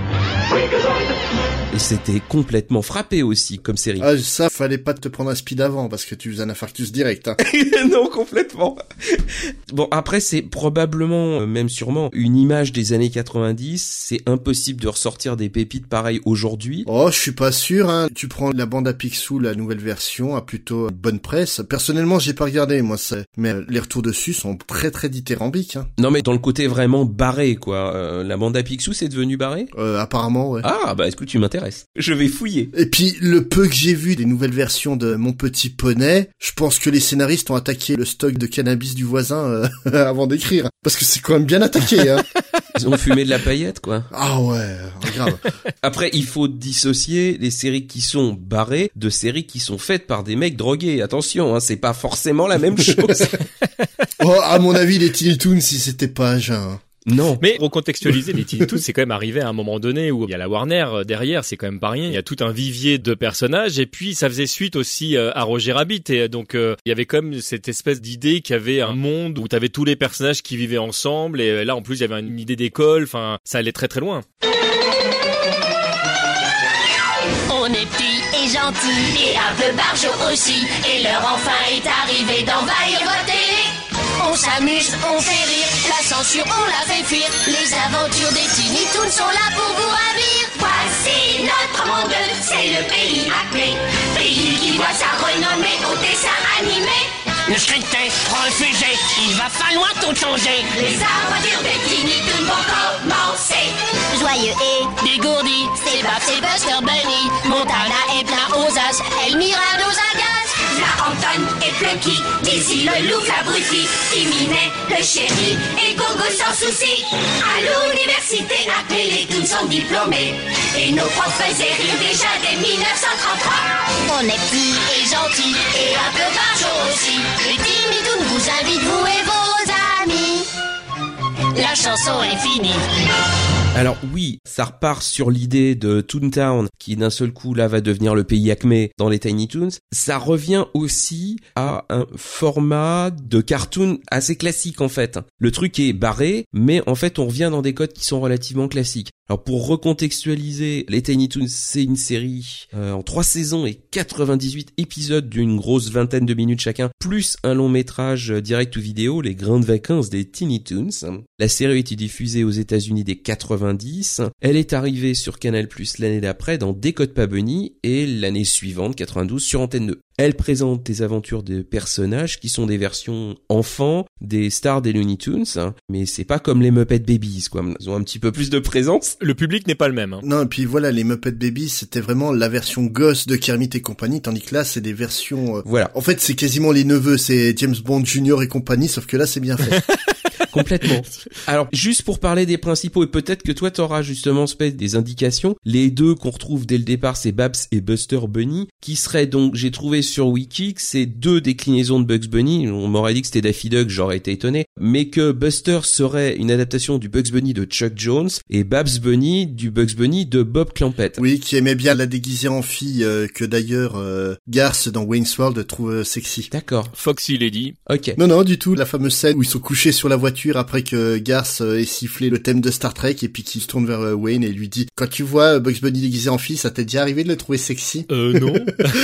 Et il part avec un fou rire, oui, que c'est phénoménal. Mais non, non, voilà, c'est surtout ce délire-là. mais ouais. D'accord, oui, parce qu'effectivement, euh, Babs Bunny passe sa vie à, À essayer de pécho. à tournoyer sur elle-même et pouf et euh, à et à changer de costume, de perruque, de machin, Ouais. effectivement. Mais j'avais pas trop trouvé plus d'infos, donc j'étais sûr que t'aurais une anecdote intéressante là-dessus. Donc on retrouve Plucky, qui euh, le neveu, on va dire, pourquoi pas, de Daffy Duck, Hampton pour Porky, Timinet pour Sylvestre, euh, Sweetie pour Titi. On a un Taz, un Bip Bip, un Coyote, un Pépé le putois. On a aussi deux méchants. Alors là, c'est pareil. J'ai trouvé que Elmira serait plus inspirée d'Elmer Fudd et oui. Montana Max serait plus inspiré de Sam le pirate. Bah oui. Ouais, voilà. euh, pourquoi pas Bah si, Yosemite Sam, en VO. Oui, oui, tout à fait. Non mais c'est vrai que graphiquement c'est plus éloigné que les autres qui sont. euh, Enfin là il y a pas de quiproquo quoi. Disons que Montana Max, tu mettais la moustache de Sam, ça aurait peut-être pas collé pour un gamin de C'est 8 plus ans, dur. C'est plus dur.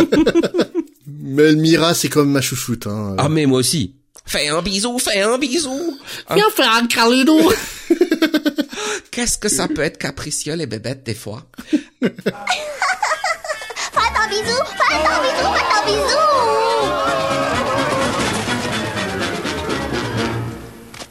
Qu'est-ce que ça peut être capricieux les bébêtes des fois Et puis on a plein, plein, plein, plein, plein de personnages annexes qu'on voit que une fois de temps en temps. Mes deux préférés, c'est Arnold le pitbull qui fait référence à qui on sait, et surtout Byron le basset que j'adore et qu'on trouve pas mal dans les grandes vacances des Tiny Toons. Mm. Donc voilà, mais ça c'est moi.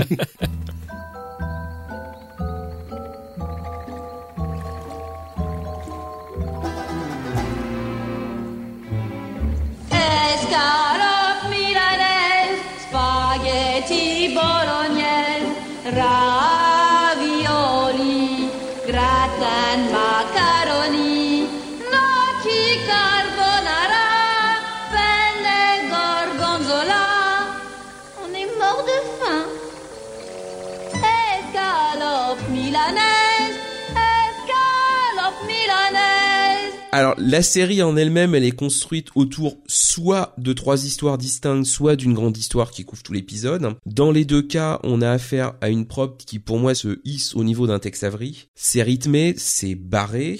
Et en fait, je trouve que c'est une bonne mise à jour du concept, tout en restant très respectueux de l'héritage. De l'ADN tu veux dire. ouais. Bah oui, de l'ADN. En fait, ce qui m'avait, parce que j'avais pas revu les épisodes depuis quelques temps, pas depuis l'époque, mais depuis quelques temps, ce que j'avais complètement oublié, c'est la musique. Et en fait, le travail Ah, est musical est, incroyable. absolument bluffant parce que la bande son, tu aurais pu l'utiliser sur n'importe quel Looney Tunes d'époque. Et pourtant, ça ne semble absolument pas vieillot ou non, ça marche nickel. Non, non, c'est, il y a un vrai respect du matériel original, quoi, qui est totalement dingue. Il y a rien qui est en décalage. On a vraiment pris les bonnes recettes, on a actualisé un petit peu, on a adapté, euh, fait évoluer la déconne plus sur un mode années 90, mais on est sur quelque chose qui est d'une certaine manière très fidèle à ce que et tout aussi intemporel pour moi à ce qui pouvait être fait dans les années 40-50. Ça marche bien. Et puis petit clin d'œil pour les grandes vacances des Tiny Toons quand même parce que même si c'est du direct to vidéo, que c'est pas Fievel, c'est pas tout ce que vous voulez, mais ça reste un de mes longs métrages d'animation préférés et je l'ai vu au moins 700 fois. Ah, Il faut que je le vois alors. Moi, je l'ai découvert pour l'émission, et je vais te dire que sur la durée, en fait, ça m'a fatigué. C'est le rythme est tellement frénétique, autant sur un format court. Je prends mon pied à regarder les Tiny Toons, que là, le long métrage, euh, ouais, euh, au bout d'un moment, j'étais limite dans un coin de la chambre, euh, roulé en boule avec la bave qui sortait, tellement c'était trop frénétique. Je veux pas remettre une couche mais on en revient toujours à celui qui découvre le truc sur le tard. En général il aime moins. non, mais, mais c'est pas que j'aime pas, mais c'est trop frénétique et tout le temps. Mais les gags sont super drôles. La séquence délivrance, elle m'a fait hurler, quoi. Avec les opossums. Non mais franchement, c'est terrible. Oh.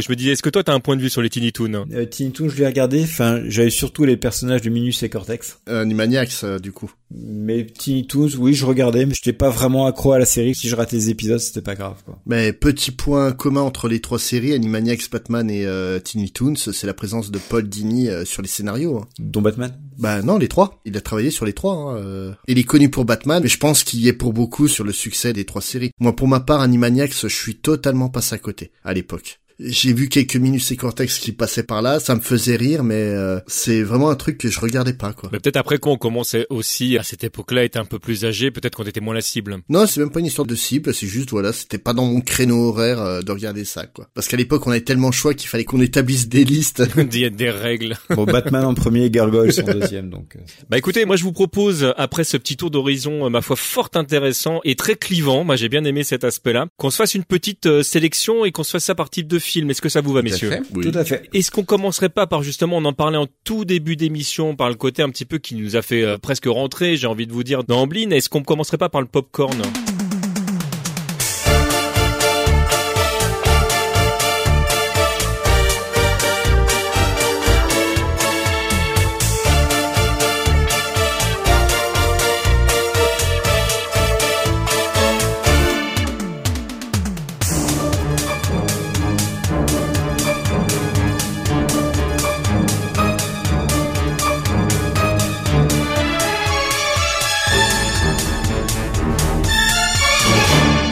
Qu'on n'enchaînerait pas sur Gizmo un petit peu qu'on n'a pas entendu là beaucoup Oui, parce que j'étais un peu à sec euh, sur les Tiny Toons. Non mais j'ai bien compris que c'était l'une de tes séries préférées, que tu voulais pas monopoliser la parole. Tu as été très clair. Eh ben, moi, je vais vous parler d'un des films que j'adore énormément.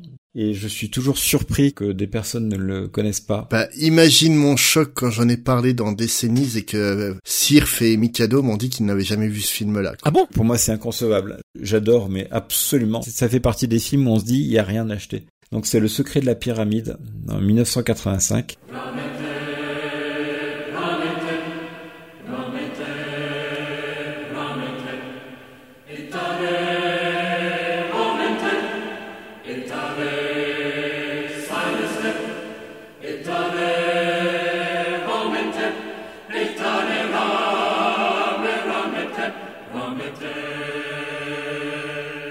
Il y a plusieurs titres en anglais. Alors je sais pas si c'était une histoire d'Angleterre ou des États-Unis. Il y en a qui l'appellent euh, Young Sherlock Holmes. Il y en a qui l'appellent Pyramid of Fear. J'ai peur de dire une bêtise, mais je crois qu'il me semble que c'est une question de droit pour la sortie euh, vidéo, non? C'était pas un truc comme ça? Je ne sais pas, mais j'ai vu qu'il y avait deux titres différents et euh, j'ai pas eu d'explication dessus. Donc ce film que j'adore vraiment euh, énormément. Donc euh, l'histoire c'est Londres en 1870. On suit un notable euh, londonien qui savoure un succulent repas dans un restaurant. Donc euh, au moment où il va trucider la volaille qu'on est en train de lui servir, eh bien cette volaille se met à venir à la vie et lui saute au visage. Ah, au moins, c'est de la viande fraîche. Elle bouge encore. Elle est encore en vie, donc vous avez une superbe séquence en stop motion, très bien faite, donc avec ce cadavre qui lui saute au visage. Bien sûr, la volaille ne bouge pas, il hallucine totalement, puisqu'il a été piqué par une fléchette précédemment. Donc ce n'est pas du tout un hasard et donc cette personne est prise de panique devant tout le restaurant médusé et quitte le restaurant, va chez lui et les hallucinations continuent avec son porte-manteau qui l'attaque, etc., etc. Et il en peut plus et il se jette par la fenêtre et donc ça passe pour un suicide alors que l'on sait très bien que c'est une mystérieuse fléchette qui a été envoyée et le générique du film commence avec un mystérieux personnage dans une capuche de Jedi en train de se balader dans les rues de Londres avec le superbe générique et la musique du film. Et là, le film commence avec euh, Watson, qui est un jeune étudiant qui arrive dans une prestigieuse école pour faire ses études, qui va rencontrer son futur collègue euh, Sherlock Holmes, qui est quelqu'un d'aussi brillant que narcissique connu pour ça dans tout l'établissement. Et ces deux jeunes étudiants vont devoir résoudre le mystère euh, de plusieurs euh, disparitions, meurtres à Londres, et notamment quand le professeur euh, Waxflatter, qui est hébergé par le collège et qui est le mentor de Sherlock Holmes, passe aussi dans la liste des trépassés.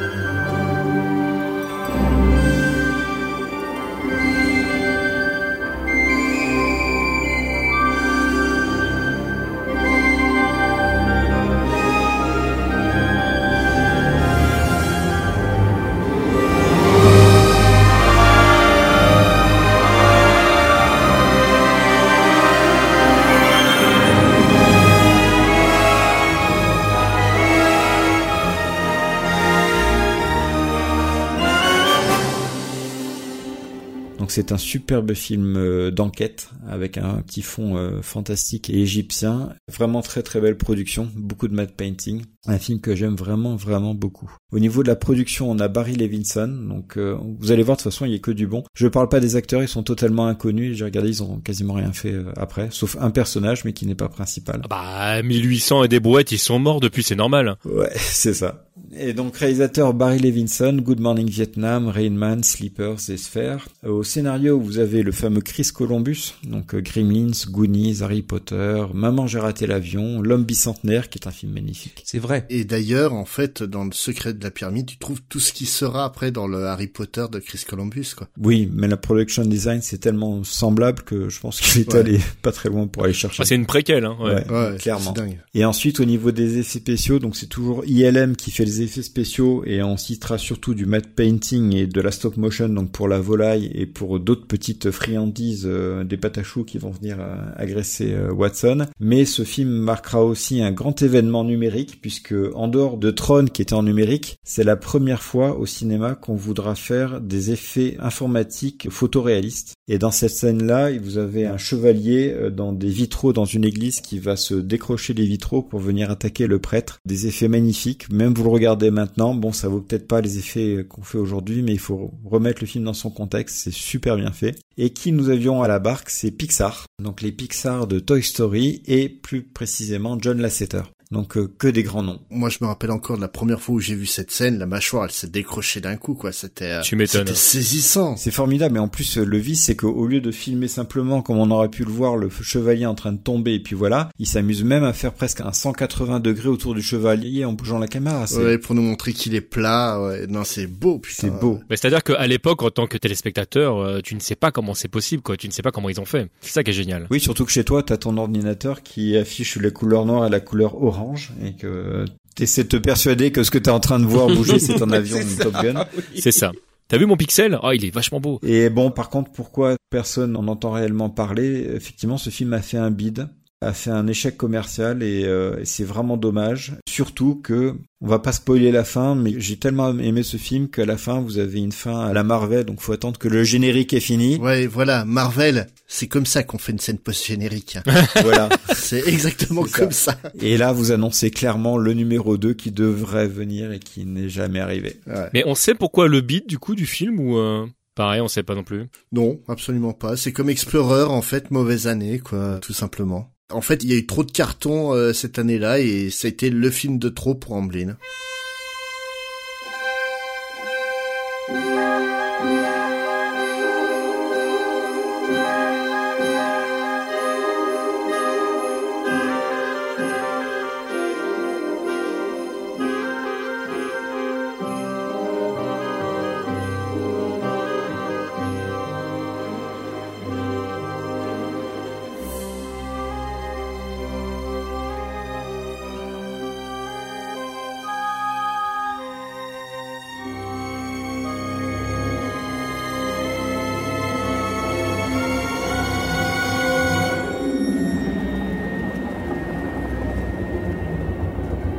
Ce qui m'a étonné, c'est que on, a parlé en début d'émission de films qui avaient pas forcément marché, mais ensuite qui ont un énorme succès VHS ou qui sont devenus cultes. J'ai pas l'impression que celui-là rentre dans cette catégorie et pourtant, euh, Dieu sait si c'est pas mérité. Oh, je pense qu'il est culte pour certaines personnes, Ouais, voilà. mais euh, le problème c'est effectivement il a pas le côté euh, solaire dont on parlait tout à l'heure d'un Gremlins Mm. ou d'un E.T. Non, non, c'est clairement, il est culte parce que tous ceux qui l'ont découvert à l'époque, bah, il nous a marqué, hein, vraiment. Ça a eu un impact, réellement. Je pense que si autant de notre génération euh, aime euh, Sherlock Holmes, ça a pu contribuer. Ah, je pense, oui. Ah, tout à fait. Ça et le dessin animé de Miyazaki, clairement, quoi. Quand on a vu débarquer les premiers Harry Potter, on a fait, tiens, ça me rappelle quelque chose, quoi. Non, puis c'est une vision en plus euh, de Sherlock Holmes que je trouve euh, très intéressante. Alors moi depuis, euh, j'ai préféré celle qui a été interprétée par Benedict Cumberbatch, mais c'est très personnel. Mais à l'époque, c'est vraiment une vision du personnage que je trouvais nouvelle. C'était une nouvelle lumière en fait qui était mise en spectacle. Et puis là, on te sort un scénario original qui en plus est palpitant parce que vraiment le film t'es pris dedans quoi quand t'es gamin, même adulte, hein, si tu rentres dedans sans problème. Mais là, gamin, t'es happé par le film réellement quoi. C'est incompréhensible que ce film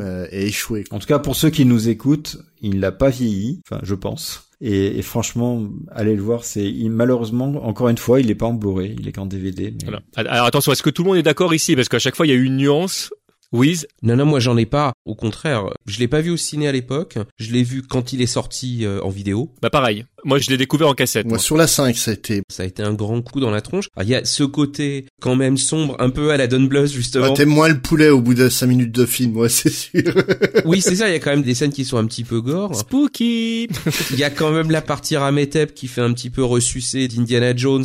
On a pris vraiment plein de bons éléments pour en faire vraiment quelque chose que, effectivement, je suis complètement halluciné que ça n'ait pas fonctionné et qu'à la limite ça n'ait pas récupéré de la popularité au fil du temps parce que il a tout pour être un carton total. Quoi. Moi, j'aime beaucoup, beaucoup, beaucoup ce film. Bon, on est tous d'accord. Alors là, pour une fois. Alors lui, c'en est un que je regarde mais euh, régulièrement avec toujours euh, beaucoup de plaisir. Et si vous l'avez jamais vu, que vous avez des gamins qui aiment Harry Potter, calez-vous avec eux devant le film, vous allez passer une super soirée, quoi. Réellement. Ah, mes filles ont passé le test euh, il y a une semaine et je peux vous garantir c'est un carton plein. Elles ont passé le test. Sinon, on gardait pas les filles. Quoi? Bon bah écoute, c'est merveilleux. Bah écoute, Wiz, garde la main. Parle-nous de ta suggestion popcorn. Euh, ma suggestion popcorn s'appelle Miracle sur la huitième rue. Ah mais encore un bon film. Ah mais absolument.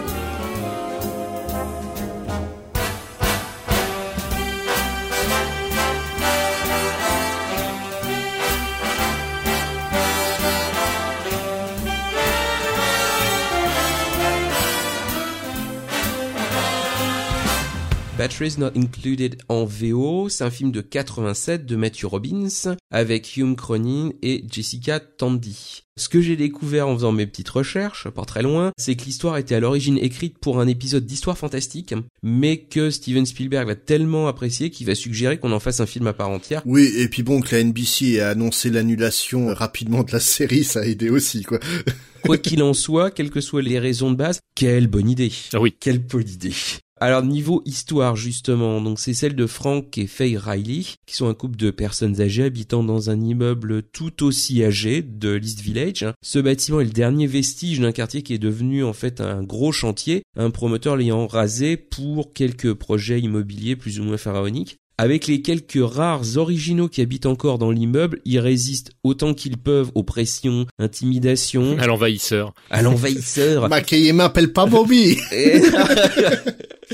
Et... à toutes les enveloppes garnies de billets qui les incitent à déguerpir. Ils vont néanmoins être aidés dans leur lutte par un couple d'extraterrestres, deux petites soucoupes volantes, en quête d'une prise de courant pour recharger leur batterie, et doués du pouvoir merveilleux de tout réparer. Et l'obsession même de tout réparer, je crois. Mmh. Ils ont eu du bol, euh, les extraterrestres, d'arriver aux États-Unis, parce que du coup, les prises de courant n'ont pas forcément les mêmes formes partout, et moi, je trouve que c'est du bol. Oui, quand même, ouais.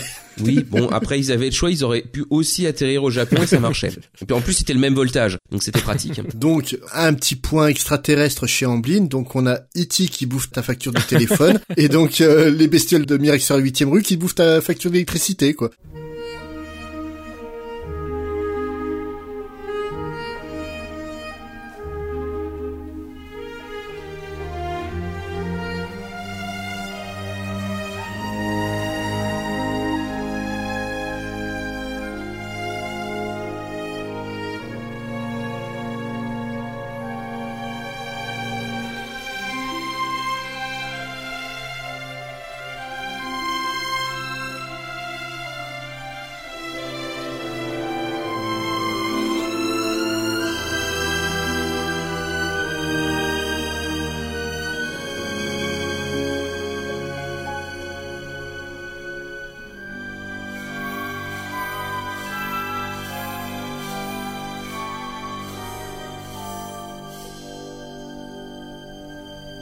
Nouvelle fois, ce film c'est une vraie petite euh, Madeleine et je vais le rapprocher parce que je peux vraiment pas faire autrement de deux autres films. Pour moi, c'est un peu le troisième Cocoon. Ah oui, oui, oui. Exact, c'est exactement ça, ouais. C'est le deuxième parce que Cocoon le retour, ça sort l'année d'après en 88. On y retrouve les deux acteurs principaux qui étaient d'ailleurs mari et femme à la ville depuis 1942. Sauriez-vous le croire? Et d'ailleurs, à ce propos, les vieilles photos du couple qu'on voit dans le générique de début, en fait, pour le coup, c'est des vraies photos. Oh, c'est génial. On y retrouve aussi une ambiance musicale totalement similaire. Bizarrement, la BO est composée dans les trois films par James Horner, qui reprend des thèmes très très proches, et il y a ces morceaux de jazz qui sont vraiment mais identiques qu'on trouve dans Cocoon et dans Miracle sur la huitième rue.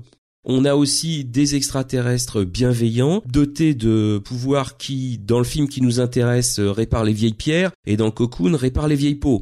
Donc en fait, il y a quand même une certaine proximité. Et dans les deux cas aussi, où les trois, ces extraterrestres vont faire l'expérience de la connerie humaine, mais vont passer outre parce qu'ils sont profondément gentils. Alors moi la manière dont j'ai pris ce film là mais en fait les deux autres aussi Cocoon c'était en 85 donc j'avais 10 ans, Miracle c'est en 87, j'en avais 12. Je trouve que dans ces films là et donc celui-là en particulier, la figure des grands-parents ça a quelque chose de toute façon d'émouvant et d'attachant. Pour faire une autre digression qui n'a pas adoré Poupette dans la Boom 1 et 2. Pour tout le monde, c'était ta grand-mère à toi quoi. Donc d'une certaine manière, c'était aussi mes grands-parents à moi dans ce film là. Et je pense que l'image des grands-parents associée aussi à la bienveillance et à la gentillesse des visiteurs de l'espace, sans que ça soit trop ni cucul à praline ni machin, ça a créé un lien vraiment particulier qui fait que le film demeure vraiment particulier encore aujourd'hui. Et c'est pareil, c'est un film que je peux regarder. Alors lui, c'est pas comedy bizarrement. Je peux vraiment le regarder tous les trois jours. Après, en dehors de l'affect, les effets spéciaux, je les trouve supra réussis. Oui, ça m'a vraiment surpris ça. Bah on est en 87 quoi. hein. On parlait de clochette, mais alors là, euh, Oui et non, parce que il y a des moments où en fait euh, les échelles, il s'en fout un peu quoi le réalisateur sur le décollage. Il y a des moments avec les mouvements, les soucoupes, elles passent de 30 cm de diamètre à 80 cm quoi. C'est des moments qui m'ont assez troublé quoi. Ah mais c'est parce que t'analyses trop en fait. Ouais, ça doit être ça. T'es pas dans la magie du film, c'est pour ça. Après l'histoire, elle est simple. euh, Enfin, ce genre de truc, ça a été exploré un nombre incalculable de fois, mais elle en tire le maximum. Et les personnages sont tous d'une certaine manière attachants, même euh, même Bobby, même Carlos, la petite frappe d'une certaine manière, parce qu'il finit quand même. Bah, par une rédemption. ouais. Et voilà, il y a sa rédemption à la fin. Donc tous les personnages ont quelque chose d'attachant. Et puis naturellement, il y a la scène avec les petits bébés sous coupe hein, qui sont tout mignons. Enfin voilà, je peux pas dire autre chose. J'aime beaucoup ce film. Et ben ça a été l'occasion de le revoir encore, encore une une 378e fois. Et ça marche toujours à chaque fois aussi bien.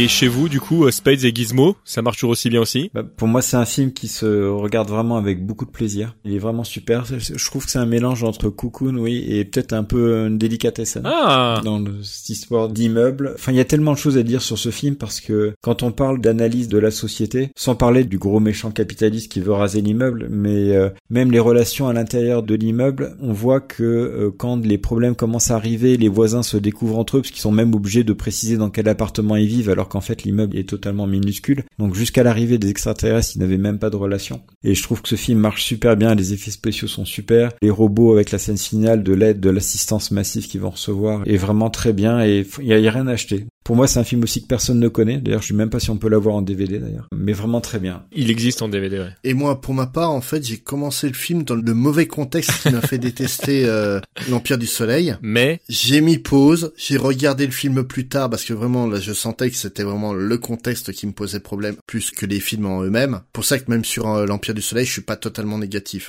J'ai repris donc le film depuis le début plus tard, une fois que ça allait mieux. Et bon, on va être honnête, c'est pas un grand film, mais c'est un excellent moment en perspective. C'est une très très bonne euh, comédie fantastique. Tu passes vraiment un bon moment. Après, tout est cliché, mais c'est du cliché qui marche. Et donc là, toi, ce film, pareil, tu l'as découvert sur le tard aussi. Non, non, du tout. Je l'avais vu à l'époque. euh, j'ai dû le revoir une ou deux fois. euh. C'est pas un film que je regarde tous les deux trois jours comme dit euh, Wiz, quoi. Mais c'est un film que je connaissais. Mais euh, Moi, j'aime bien, mais je pourrais pas le regarder non plus tous les deux trois jours non plus. Hein. Faut pas. Non, j'exagère un peu comme d'habitude, hein, mais je l'ai quand même vraiment vu beaucoup. Voilà. Non, non, moi aussi, j'ai dû le voir deux, trois fois euh, avant de préparer l'émission, quoi. Et euh, ouais, ça faisait quelques années que j'avais pas revu. Hmm. Problème, ouais, c'est que c'est vraiment très, très cliché sur beaucoup de choses. Mais c'est des clichés qui fonctionnent, comme le... Ça fait du bien. Voilà, c'est comme le gros boxeur euh, qui est un monsieur tout gentil, en fait. Euh, voilà, euh, ça- le film serait tourné euh, de nos jours, euh, on aurait exactement le même type de cliché, quoi. Non, franchement, c'est un bon film, ça passe très bien. Il y a pas grand chose à dire. Brad Bird euh, au scénario, donc euh, déjà c'est. Je pose ça là. Bah euh, non mais voilà quoi, euh, Brad Bird. Là on parlait justement de Pixar qui a quand même sorti euh, quelques-uns des plus beaux Pixar, Hmm. avec euh, notamment Les Indestructibles. Et puis même la scène finale de Miracle sur la huitième rue, en fait elle me rappelle le début de là-haut. D'accord. ouais. Avec la maison qui est coincée Ouais. entre les gros immeubles et puis euh, Oui, oui, oui. oui. et euh, il y a ça qui est assez marrant. Après, il y a le côté rédemption de Carlos qui est visible à 100 000 lieues, quoi. Tu sais au début que lui, il va être gentil à la fin, quoi. Mais non, voilà, si vous connaissez pas, c'est un film à voir. On recommande. Bon bah écoute, Spade, moi je te propose de garder la main et de nous proposer film popcorn? Bah, on a fait très très classique, hein, pour le coup. euh, un film réalisé par Robert Zemeckis. On a euh, donc pas Retour vers le futur parce que malheureusement on l'a déjà traité, donc je pouvais pas revenir dessus. Hein. Donc j'ai pris l'autre, Qui veut la peau de Roger Rabbit.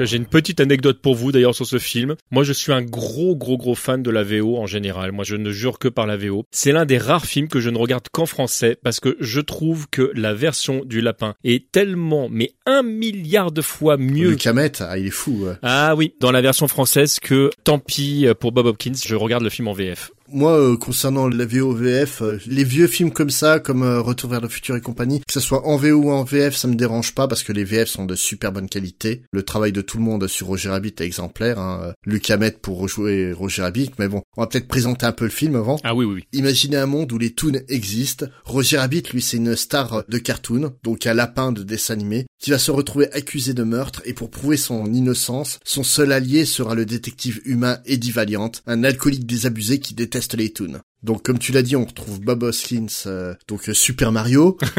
c'est pas gentil. C'est pas gentil. Vous êtes pas gentil, monsieur. Je, je demande à couper cette émission. bah, eh, franchement, c'était pas le plus gros problème de Super Mario, Bob Hoskins. c'était le film, le problème, c'était pas l'acteur. On retrouve euh, Christopher Lloyd, donc euh, Doc Brown, de Retour vers le futur, ou aussi euh, récemment dans I Am Not a Serial Killer.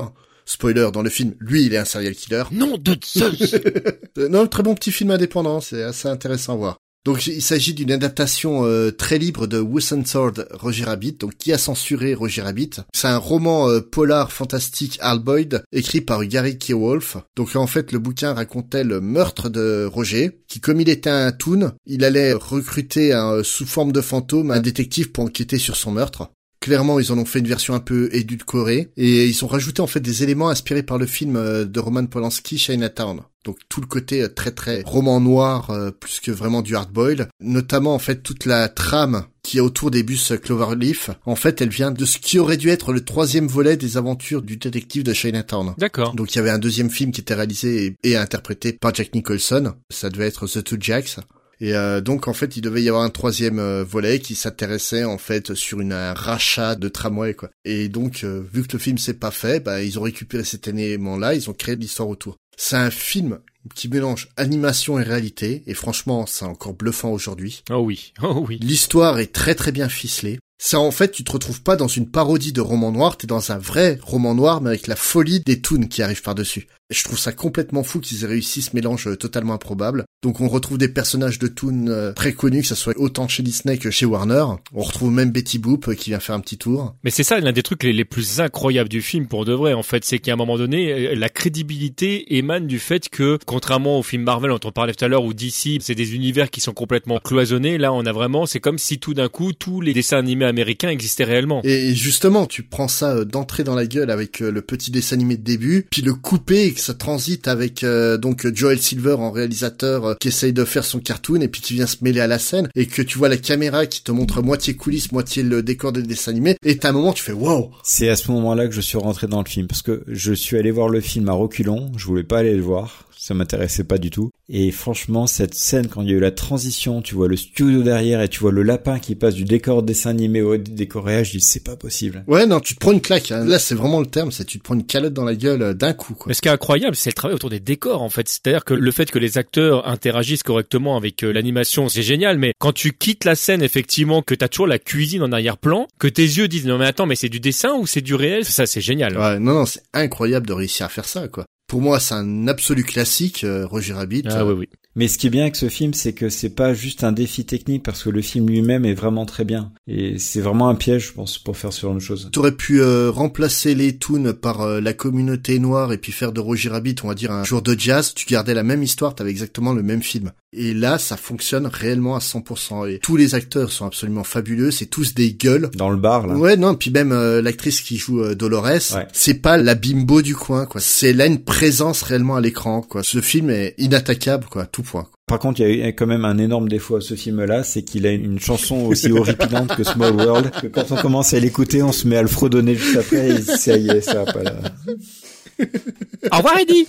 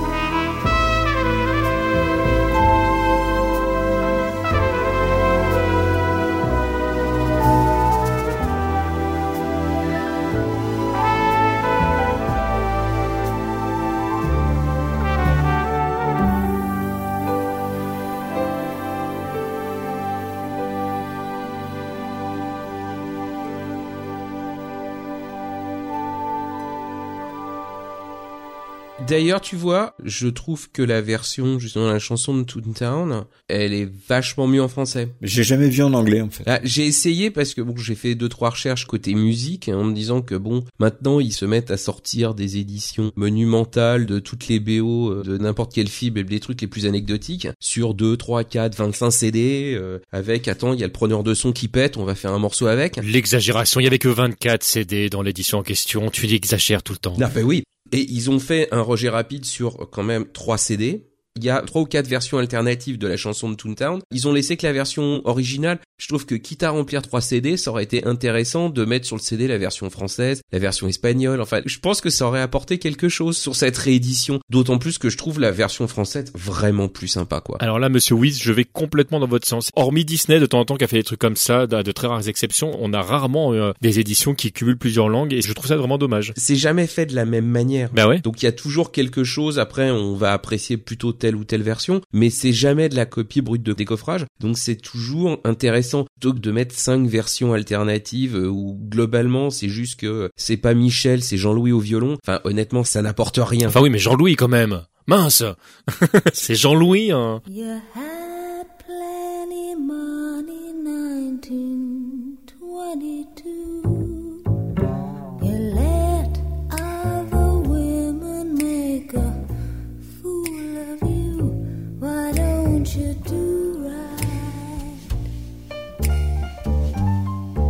Like some other men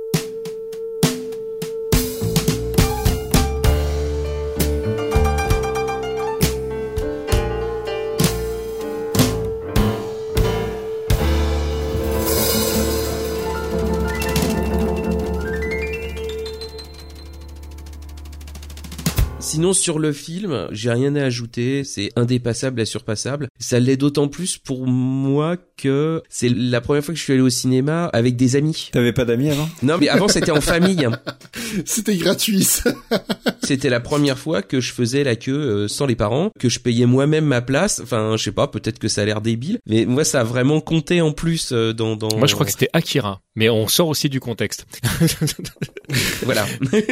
Moi, je me demande si c'était pas leur Rocketeer. Mais on a Oui, là, on se rapproche. Mais pas vraiment. On se rapproche. Mais je vais complètement dans ton sens, euh, Wiz. Euh, je pense qu'aujourd'hui, ce serait difficile de refaire Roger Rabbit parce que c'est un film qui est contextuel d'une époque euh, où on faisait de l'animation différemment d'aujourd'hui. Et ce serait difficile aujourd'hui de refaire un truc où t'as vraiment des dessins animés à l'ère de l'informatique. Je dis pas que c'est pas faisable, hein, mais le contexte comme ça qui raconte quelque chose d'une ancienne époque, mais avec la technologie d'aujourd'hui, enfin, ce qu'on pouvait faire aujourd'hui, c'est un truc, c'est difficilement reproduisible comme ça. Oh bah oui, puis ils en feraient des caisses puisque maintenant euh, il y a plus de travail, il suffit d'acheter 50 coréens et de les mettre devant 50 Macintosh et puis ils font n'importe quoi. Ah, mais il faut Euh, acheter les droits aussi, tu oublies ça. Enfin, tout est devenu juste une question d'argent. Maintenant, virtuellement, on peut prendre Marilyn, la mettre sur un corps d'éléphant, lui faire danser le tango, et puis on aurait pris Bugs Bunny, et puis on lui aurait trouvé une belle épaisseur dramatique, euh, un côté sombre, machin. En fait, Enfin, c'était lui Batman. Non, et puis justement, en fait, le truc, c'est qu'au moment où est sorti euh, Roger Rabbit, c'était une période où, en fait, euh, les gens se retournaient vraiment sur la culture cartoon telle qu'elle était avant. Notamment, bah, nous, en France, on avait quand même sa cartoon. Exactement. Et on a tous grandi d'une certaine manière avec Bugs, avec Mickey et compagnie. Même aux États-Unis, t'avais vraiment cette culture de revenir sur les anciens dessins animés après t'être tapé euh, pendant des années G.I. Joe et compagnie, quoi. On fait une petite dédicace d'ailleurs à Philippe Dana. Là, il est là, là. Voilà, tout à fait. Mais le truc, c'est que vraiment ce film rend hommage à ce style de cartoon. Et nous, en tant que spectateurs, on était vraiment dans le mood pour apprécier ça. Aujourd'hui, tu sortirais un film avec euh, Bugs Bunny et compagnie. Je sais pas si ça aurait un même impact sur la jeune génération. quoi. Non, c'est pas pareil. Là, aujourd'hui, effectivement, tout à l'heure, tu parlais de Marvel et là, on est parti sur d'autres idées. C'est-à-dire que on va faire X films pour présenter X personnages et au bout d'un moment, on va tous les mettre euh, ensemble et c'est ça qui va donner le change. Mais c'est vrai que le MCU, finalement, nous, on l'avait eu avant parce qu'on avait tous regardé, euh, effectivement, sa cartoon, parce qu'on regardait quand on était gamin pendant les vacances de Noël ou à d'autres moments où il passait 50 dessins animés à la suite sur FR3 ou ce genre de trucs. Donc c'est vrai qu'on avait été baigné dans une certaine culture et je pense que pour les Américains, ça devait être pareil. Quand est arrivé Roger Rabbit, c'était une suite logique de ce qu'on avait vécu. Et justement, quand Whis parle de l'épaisseur de Bugs Bunny et compagnie, c'est aussi un des points qui est très fort avec euh, Roger Rabbit et qui fait que le film ne pourrait pas être réalisé aujourd'hui. C'est qu'aujourd'hui, il faudrait une explication de pourquoi il y a des toons avec les humains. Alors que Roger Rabbit, c'est le cas, point, ta gueule. Accepté. Ou pas, peut-être il y aurait un premier film où il te dit rien, mais ce serait la suite où il serait obligé de faire une sorte de retour en arrière, où il pèterait la machine, où il t'expliquerait que s'il y a des toons, c'est parce qu'il y a des midi-chloriens, mais enfin, c'est un autre débat.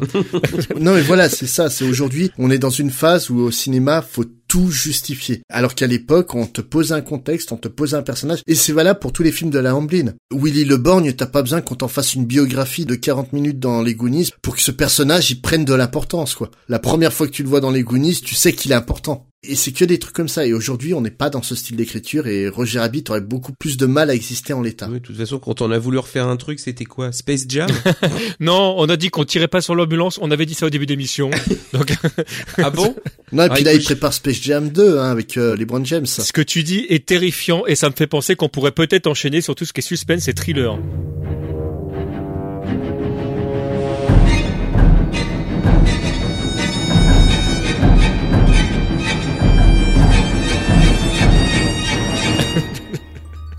Écoute, Space, je te propose de garder la main. Fais-nous peur. On regardait le listing des films de la Amblin et on s'est rendu compte, en fait, alors qu'on pensait que c'était des trucs tout gentillets et compagnie, bah en fait, il y a des trucs un peu plus flippants, du genre, euh, bah, les nerfs à vif. Ah oui, oui, t'attaques fort là. Ah bah, un truc qu'à faire, hein, on va pas y aller avec le dos de la cuillère.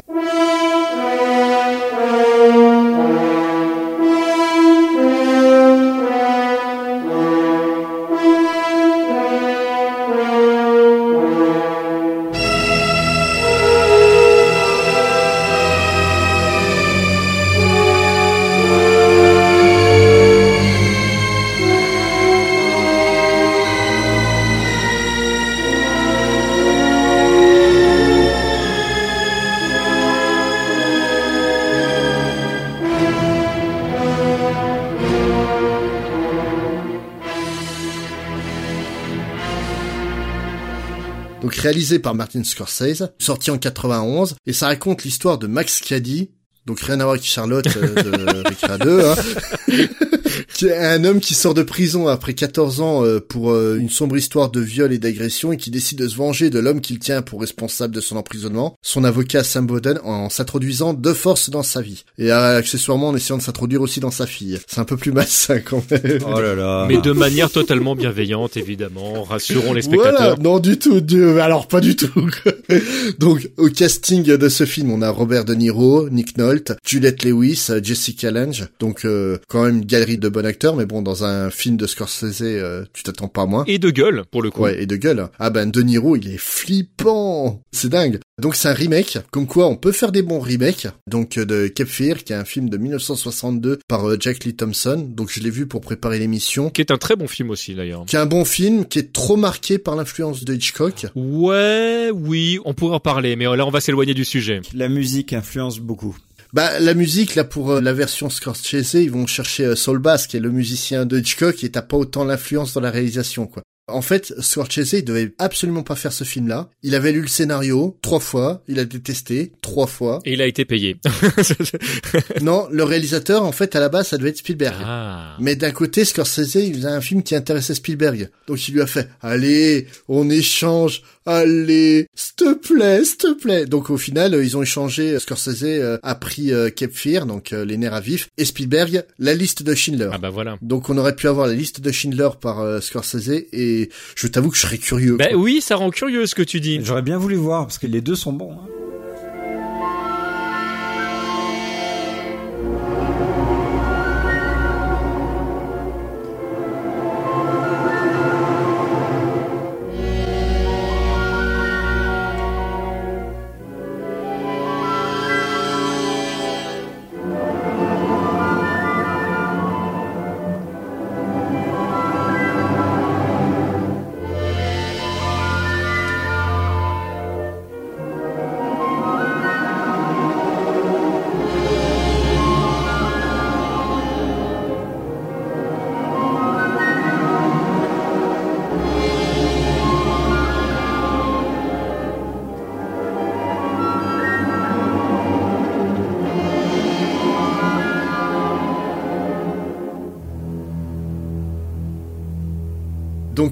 Ce film, c'est une performance absolument délirante de De Niro, qui est massif, alors que c'est pas un- Musclé. pas que musclé. C'est t'as l'impression qu'il est immense, alors qu'il est pas spécialement grand, quoi, comme acteur à la base. C'est ahurissant euh, comme il joue bien. En fait, son rôle aurait dû être joué par Harrison Ford, que donc De Niro a appelé euh, souvent en disant "Allez, s'il te plaît, s'il te plaît." C'est un film de mendiant en fait, ce film. Pour moi, c'est la première fois que j'ai vu euh, Juliette Lewis euh, au cinéma, avant de voir euh, Tuernay. Oh bah presque tout le monde, je crois. hein. Et la scène euh, érotico-malsaine qu'il y a justement entre De Niro et Juliette Lewis, elle a été totalement improvisée, elle était pas prévue au script. Ah donc il lui a foutu le doigt dans la bouche sans la prévenir? Ouais, non, c'est vraiment, ils ont joué le côté flirt comme ça, alors que ça devait être une agression euh, plus physique et terrifiante. C'est Scorsese qui leur a dit démerdez-vous. Ils ont fait ça comme ça. Scorsese a regardé les rushs. On va garder ça. Et résultat des courses, ça donne quand même une des scènes les plus marquantes euh, bah, du film. Et malaisante, ouais. Et, euh, ah ouais, non, mais c'est, ouais, t'es pas bien quand tu la regardes, cette scène. Ben, c'est déjà euh, contextuellement, moi je me souviens à l'époque, euh, c'est une scène qui m'avait marqué, Mhm. mais euh, quand je l'ai revue plus tard, vraiment en tant qu'adulte euh, et pour avoir été papa d'une fille, Mhm. là tu regardes le truc vraiment, tu dis putain mais moi à la place du père, je pète un câble quoi. Effectivement, c'est Ah mais toute la prestation de Lewis dans le film, elle est. Ah, elle euh, est top. Hein. Le problème, c'est que ça va lui coller à la peau et qu'elle va souvent avoir des rôles de fille perdue, Mhm. que ça soit euh, dans Tuernay. euh, Évidemment, même, évidemment, mais même euh, d'ailleurs. euh, euh, Strange Days euh, aussi. Voilà. Maintenant, elle a plus souvent des rôles de white Mhm. trash, Mhm. donc pour rester un peu dans la logique aussi, quoi. Une nuit en enfer. Ouais, aussi, aussi, ouais. Non, c'est vraiment une scène qui est incroyable et un film euh, que je trouve incroyable, quoi. L'explosion de violence euh, sur le climax euh, Le est dingue. Mhm. Ça va crescendo, crescendo, et quand ça pète, ça pète et ça fait pas semblant, quoi. Non, excellent. Le pire, c'est qu'entre Nick Nolte et De Niro, en fait, pour de vrai, ils auraient pu échanger leur rôle. Je pense que ça aurait donné quelque chose d'intéressant aussi. C'est ça qui est dingue, en fait, entre ces deux acteurs. Ah ouais, non, non, mais c'est juste parfait, ce film-là. Mais après, ouais, une version Spielberg, je suis curieux. Bon bah écoute, moi je propose qu'on appelle Spielberg. Et, puis, Scorsese, qu'on voilà. lui fasse faire la liste de Schindler. Allez, c'est voit.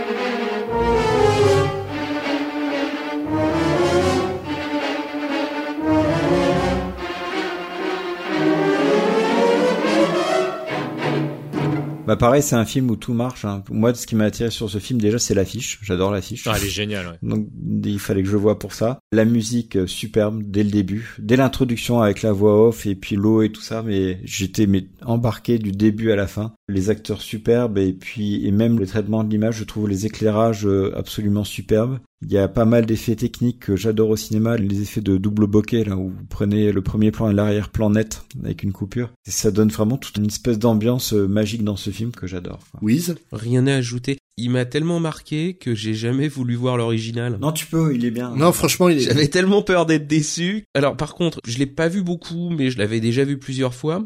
J'avais complètement fait l'impasse sur le fait que Robert Mitchum jouait dedans. Hmm. Est-ce que ça serait pas un clin d'œil? Si. Ah mais oui, c'est un clin d'œil parce qu'en fait c'est lui, Ouais, c'est lui. qui joue Caddy dans l'original. Ouais, ouais. J'ai découvert là pour le revisionnage. Ah non, mais le film original a un casting qui est dingue. C'est vraiment un très très bon film. hein. Moi, je trouve, hein, mais... Mais après, ouais, c'est, je trouve qu'il y a trop de maniérisme à la Hitchcock, et c'est là le problème. Mais sinon, vraiment, le film est excellent, extraordinaire. Je trouve que c'est un film que tu vis physiquement. Enfin, franchement, il y a des moments, mais j'avais l'impression qu'il fallait que je réplique, qu'il allait sortir de la télé et qu'il allait essayer de me bastonner, quoi. Enfin, je sais pas, il y a vraiment quelque chose d'animal, mais que tu ressens toi. T'es pas juste en train de regarder, t'as l'impression d'être partie prenante un peu, d'une certaine manière. Ouais, quelque chose de viscéral, Ouais, complètement. Mais comme dit euh, TMDJC, en fait, tu le ressens pas de la même manière à différentes époques de ta vie. La fameuse scène euh, entre euh, Juliette et euh, De Niro. Quand je l'ai vu que j'étais adolescent, j'avais été le voir au cinéma à l'époque, hein, le film. Voilà, j'étais adolescent aussi. Je me suis dit, voilà, cochonne. Bah ouais. Là, aujourd'hui, t'es... Ouais, effectivement. tu perçois plus la chose de la même manière. Bah parce qu'à l'époque, on était adolescent, on était plus proche finalement du personnage euh, de Juliette euh, et que de celui de De Niro, alors Ouais. qu'effectivement, en vieillissant, tu te retrouves plus à la place de De Niro et tu t'imagines absolument pas reproduire ce type de geste avec une adolescente. Ah ouais, non, Donc il y a un moment donné, en fait, où t'es complètement sorti du truc et tu dis, mais qu'est-ce qu'il est en train de faire, quoi? Ouais, c'est passé d'une scène qui est à la base, on va dire, avec un petit côté euh, érotique que tu perçois pas quand t'es ado, que là, ouais, Mm. tu te le prends dans la gueule et c'est pas bon, pas bon. J'ai jamais perçu cette scène comme érotique. hein. Pour moi, c'était vraiment de la violence et du viol, quoi. Mais bon. Ben non, parce qu'elle est- elle rentre dans le jeu. Après, le truc, c'est qu'elle reste une mineure et que c'est encore une fois l'histoire du consentement des mineurs, quoi. Et là-dessus, euh, ouais, je peux pas là. À l'inverse, si jamais je m'étais retrouvé avec une femme plus âgée que moi qui avait eu ce type de geste, Ouais. enfin, t'as les hormones qui bossent, etc. Tu te dis, ah bah qu'est-ce que ça aurait pu donner? Mais effectivement, toi aussi, en tant que spectateur, t'es conscient que ce mec-là est dangereux et tu sais des choses que Juliette ne sait pas. Ouais. Bon, elle s'appelle pas Juliette dans le film. ouais. Faut-il ajouter aussi pour euh, peut-être clore et passer au suivant que le film a donné lieu à une excellente euh, adaptation dans un tout aussi excellent épisode des Simpsons. Ah oui, ah oui. Je me demande si c'est pas le premier épisode où il se prend pour la première fois le râteau en travers de la tronche et il a ce marmonnement qui me fait mourir de rire à chaque fois.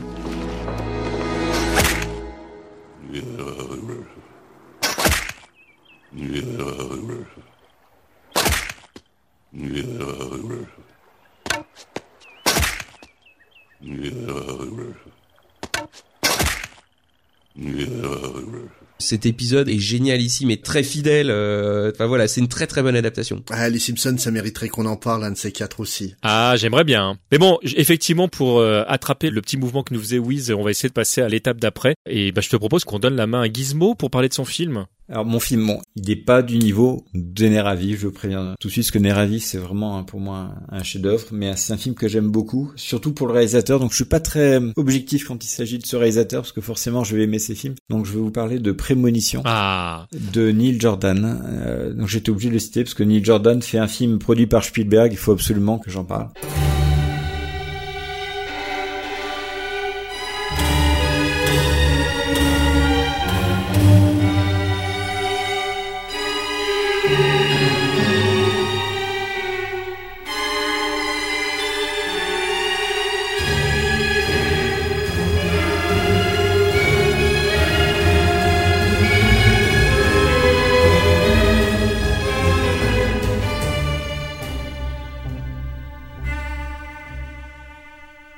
Donc ce film, il s'ouvre, euh, je commence toujours par les séquences d'ouverture, il s'ouvre dans une superbe scène aquatique qui me met tout de suite dans l'ambiance, qui est vraiment le point fort de Neil Jordan. Donc avec un plongeur qui explore un village englouti dans une eau un peu verdâtre et avec une superbe musique euh, Dream Baby. Donc on découvre ce village, on ne sait pas pourquoi est-ce qu'il est englouti et on va le savoir après. Et ensuite, on enchaîne sur euh, bah, le thème du film, c'est un tueur en série qui sévit dans une ville et une housewife, qu'on les appelle Claire Cooper, se trouve avoir une liaison psychique avec lui. Donc, euh, elle arrive à assister au meurtre commis par ce tueur en série, donc réalise avec les articles de presse et tout ça que ce sont de vrais meurtres. Et donc, elle va décider de le stopper, d'empêcher ce tueur de sévir. Et forcément, vu la façon dont elle se débrouille, elle va passer pour totalement folle euh, et on va prendre des mesures contre elle euh, assez extrêmes. C'est un film que j'adore. Encore une fois, je le mets pas au niveau des nerfs à mais il est vraiment très bien et on voit toute la patte de Neil Jordan. Neil Jordan, pour ceux qui connaissent pas, c'est la compagnie des loups, High Spirits, Crying Game, Entretien avec un vampire Byzantium et j'en passe. Donc même ces films euh, anecdotiques, euh, je les aime bien comme Mondine. En acteur, on a Annette Bening qui joue Claire Cooper, Aidan Quinn qu'on trouve dans Blink, euh, Légende d'automne aussi, et notre Iron Man, Robert Downey Jr. qui joue le rôle du tueur en série. Juste en partie technique, ce que je voudrais dire, c'est que pourquoi est-ce que la photo est aussi magnifique, c'est que à la photographie, on trouve euh, Darius Kanji. Donc pour ceux qui sont pas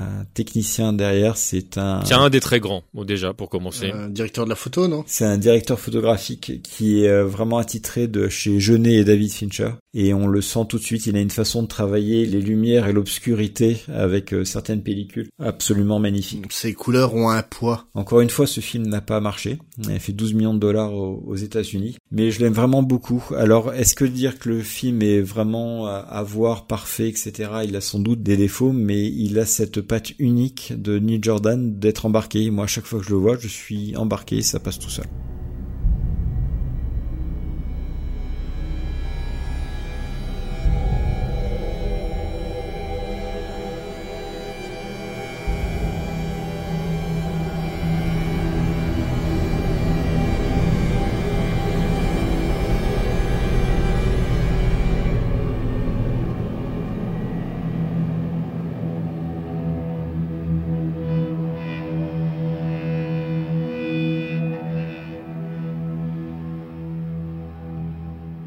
Je vais complètement dans ton sens. Je trouve que c'est un film méconnu et c'est dommage. Euh, je me dis, enfin, quand je parlais de ce film, ça fait partie des films. Je me dis, bah zut, euh, pourquoi les gens l'ont pas vu, quoi? Il y a une ambiance en fait euh, dans ce film, au-delà même euh, du jeu d'acteur, tout ça. Il y a vraiment quelque chose de particulier. On est emmené euh, en tant que spectateur en fait dans ce qui est en train de se jouer. Et puis, t'as pas précisé aussi qu'effectivement, en termes de prémonition, c'est qu'elle voit des choses, mais elle ne voit pas tout. Et donc, c'est une véritable course euh, contre le meurtrier. Et puis, des fois, peut-être pas. Et c'est ça qui est vachement intéressant dans le film, c'est qu'elle est complètement paumée. Bah écoute, moi ça n'a pas été aussi exceptionnel. Donc je connaissais pas le film.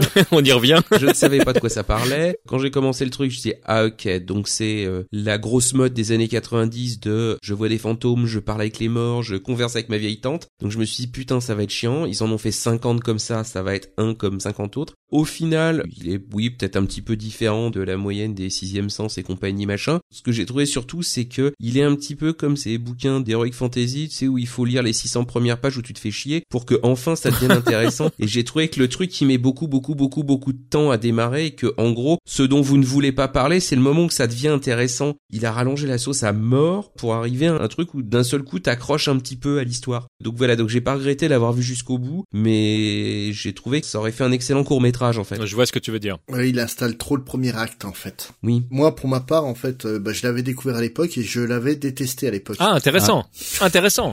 Et en fait c'était comme dit oui c'est un film qui est trop inscrit dans la mode euh, du moment. Donc c'était euh, un mélange entre euh, Le Silence des Agneaux, Seven et les trucs de fantômes. Donc euh, je l'ai revu euh, bah, malgré moi pour l'émission. Et au final, euh, bah, je suis plus indulgent maintenant, quoi. Maintenant qu'on a moins ce genre de film, ça passe un peu mieux. Après, le film, comme dit Wiz, il y a un gros gros souci de rythme sur la première partie. Est-elle folle? Ne l'est-elle pas? Nanana. Ouais, à un moment donner une réponse et puis avancer parce que ça devenait relou quoi. Il y a un peu de ça.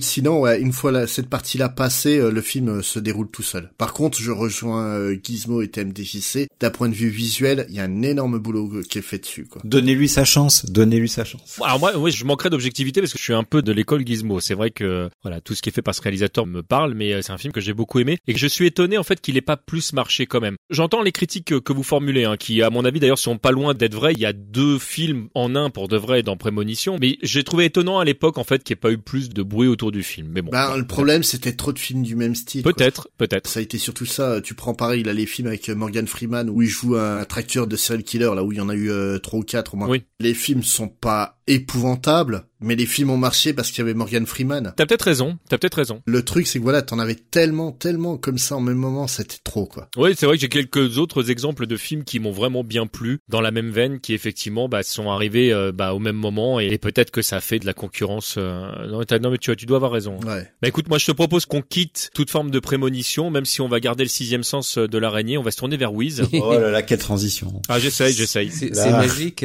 Donc effectivement, on va parler d'arachnophobie. Donc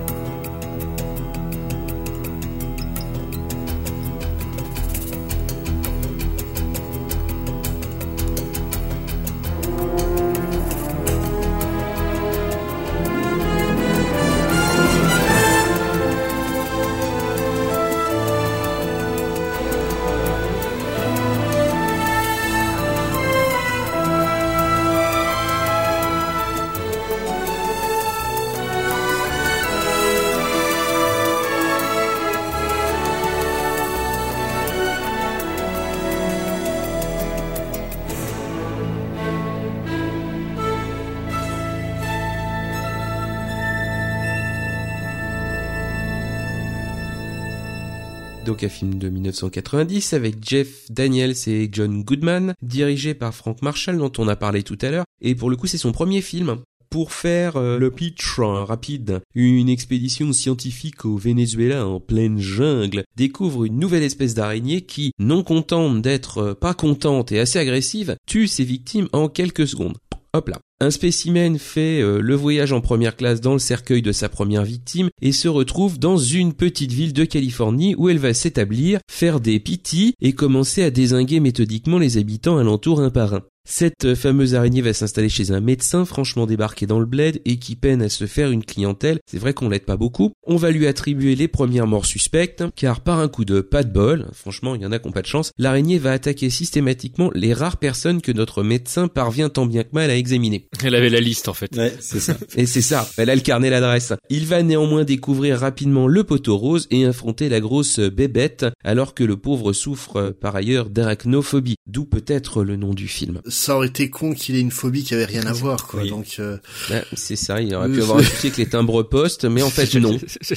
Oh une araignée, je m'en fous, j'ai peur des requins. Ça aurait été Billy Eilish, ça aurait pas fait. C'est voilà.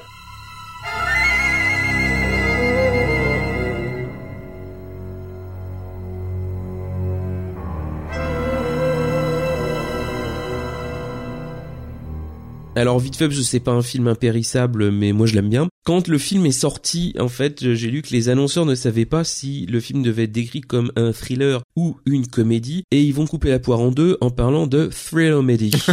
je trouve que en fait c'est pile poil, et c'est ça que j'aime bien dans le film, en fait, c'est que ça fait un bon compromis entre les deux. Parce qu'on avait vu en 87 débarquer un Bad Taste hein, Ouais. de Peter Jackson qui va un peu définir le genre euh, poilade sanglante, et puis surtout euh, Brain Dead euh, qui va arriver peu de temps après en 92. Ouais, ce qu'on appelle la comédie gore en fait. Exactement, les trucs mais bien bien giclants que j'adore pour le coup. On aura vite aussi le genre purement poilade avec des scary movies et compagnie. Là dans Arachnophobie, on est dans un compromis un peu intéressant et pas forcément super exploité. On a des éléments de films d'horreur, on va dire assez pour que ça soit crédible, mais ça reste suffisamment dosé pour que ça reste presque tout public avec un humour qui est là, en particulier l'exterminateur de cafards là qui est franchement super drôle mais pas trop appuyé non plus Non, ça jongle avec les codes en fait pour de vrai. C'est pour ça donc ils ont pas besoin de toujours trop en montrer. Oui. Parce qu'en fait ils savent bien utiliser les codes. donc est-ce que c'est un truc exceptionnel je sais pas. Moi, je sais que je l'avais pas vu depuis pas mal d'années et que en fait, j'en avais gardé un plutôt bon souvenir. Je l'avais vu au ciné et que j'ai été surpris de l'apprécier finalement plus que je l'avais apprécié à l'époque. Et déjà, j'avais passé un bon moment. Et ouais, je pense que c'est euh, rétrospectivement de le comparer à ce qui se faisait à l'époque,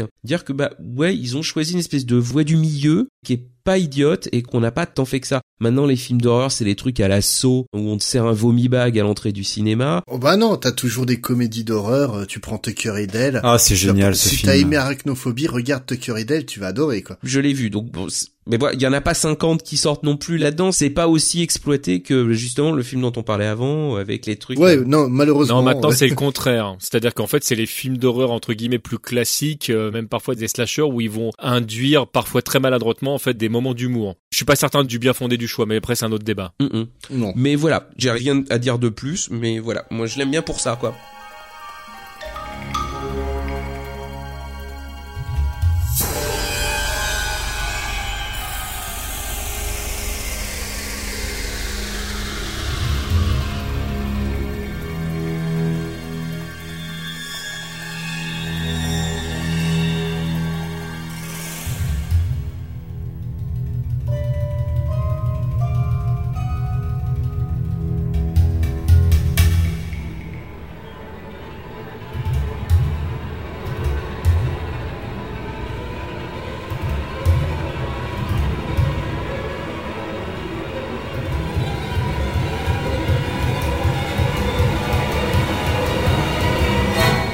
Ce film, franchement, il se regarde avec plaisir. Mais pourquoi est-ce qu'il va pas plus loin? Ben, pour moi, c'est les mêmes raisons pour lesquelles j'ai adoré des films comme Le Secret de la Pyramide ou Prémonition. C'est que ce qui manque à ce film, pour moi, c'est un bon réalisateur. J'ai l'impression que l'histoire est bonne, les acteurs sont bons, mais il manque la patte du réalisateur qui, qui est fait qu'il y a une espèce de charme qui t'embarque à la Gremlins ou autre, une espèce d'ambiance. En fait, ça aurait pu être réalisé par n'importe qui. Je sais pas si je suis clair, mais... En fait, je vais totalement dans ton sens. Et je suis très content de l'avoir découvert à l'époque, ce film, parce qu'il y a l'effet nostalgie qui marche toujours chez moi. Je pense que je redécouvrirais ce film aujourd'hui, je l'aurais moins apprécié. Moi, pour ma part, en fait, c'est un film que j'avais vu à en salle à l'époque et que c'est une de mes plus grosses euh, déceptions cinématographiques en matière d'horreur. Ah, mais je comprends. Ah oui, bah oui, bah moi à la base j'étais parti pour voir un film d'horreur. L'affiche est violette avec un, un truc jaune dessus. C'est pas un film d'horreur. L'autre déception, c'était La Nuit déchirée, qui est là juste un mauvais film. J'adore l'actrice. Et euh, en fait, euh, le film pour moi à l'époque c'était un mauvais remake de Aliens, mais pas assez mauvais pour devenir vraiment drôle comme peut l'être par exemple euh, les Critters, Oui. qui est plus ou moins la même histoire, hein, sauf que là au lieu de venir de l'espace, ça vient du Venezuela. Mais le truc, c'est que euh, Critters, j'allais dire Creepers, donc non. Je le sentais. Creeper, c'est un mauvais remake. Creeper, Donc, c'est un- euh, Attention, point Creepers. Donc Critters, c'est un mauvais film, euh, mais qui est mal réalisé, mais qui est tellement mal réalisé que ça devient super drôle à regarder. Et là, en fait, le film, tu sens qu'ils vous ont voulu faire de l'humour euh, intentionnellement, ce qui collait pas trop avec euh, mon idée de l'horreur à l'époque. Mais le truc, c'est que c'est trop lisse. Mm. Il manque la petite imperfection pour que vraiment ça marche. Et là, maintenant, en l'ayant revu, je l'ai pris avec beaucoup plus de recul. Je me suis déjà plus acclimaté à des films comme euh, La main qui tue ou euh, Tucker et Dale. T'as jamais vu La main qui tue? Si, je l'ai vu. Eh ben, et, C'est pas un euh, film MTV d'ailleurs, ce truc? euh, oh, ça doit, à mon avis, je pense. Avec l'appartement de Joey, c'est le truc comme ça. Celui-là m'éclate aussi pour le coup. Mais le truc, voilà, c'est euh, j'ai un peu plus l'habitude, euh, ouais, des comédies horrifiques et euh, ça passe un peu mieux. Après, c'est pas non plus une bonne comédie horrifique, faut être honnête. C'est un film moyen et euh, t'en sors sans rien de plus, quoi. Bon, bah là, je crois qu'on a fait le tour de l'horreur, du coup. Bah oui. Ou du suspense. Est-ce qu'il y a des films que vous ne connaissiez pas avant qu'on prépare l'émission et que vous avez découvert pour l'émission et dont vous avez envie de parler?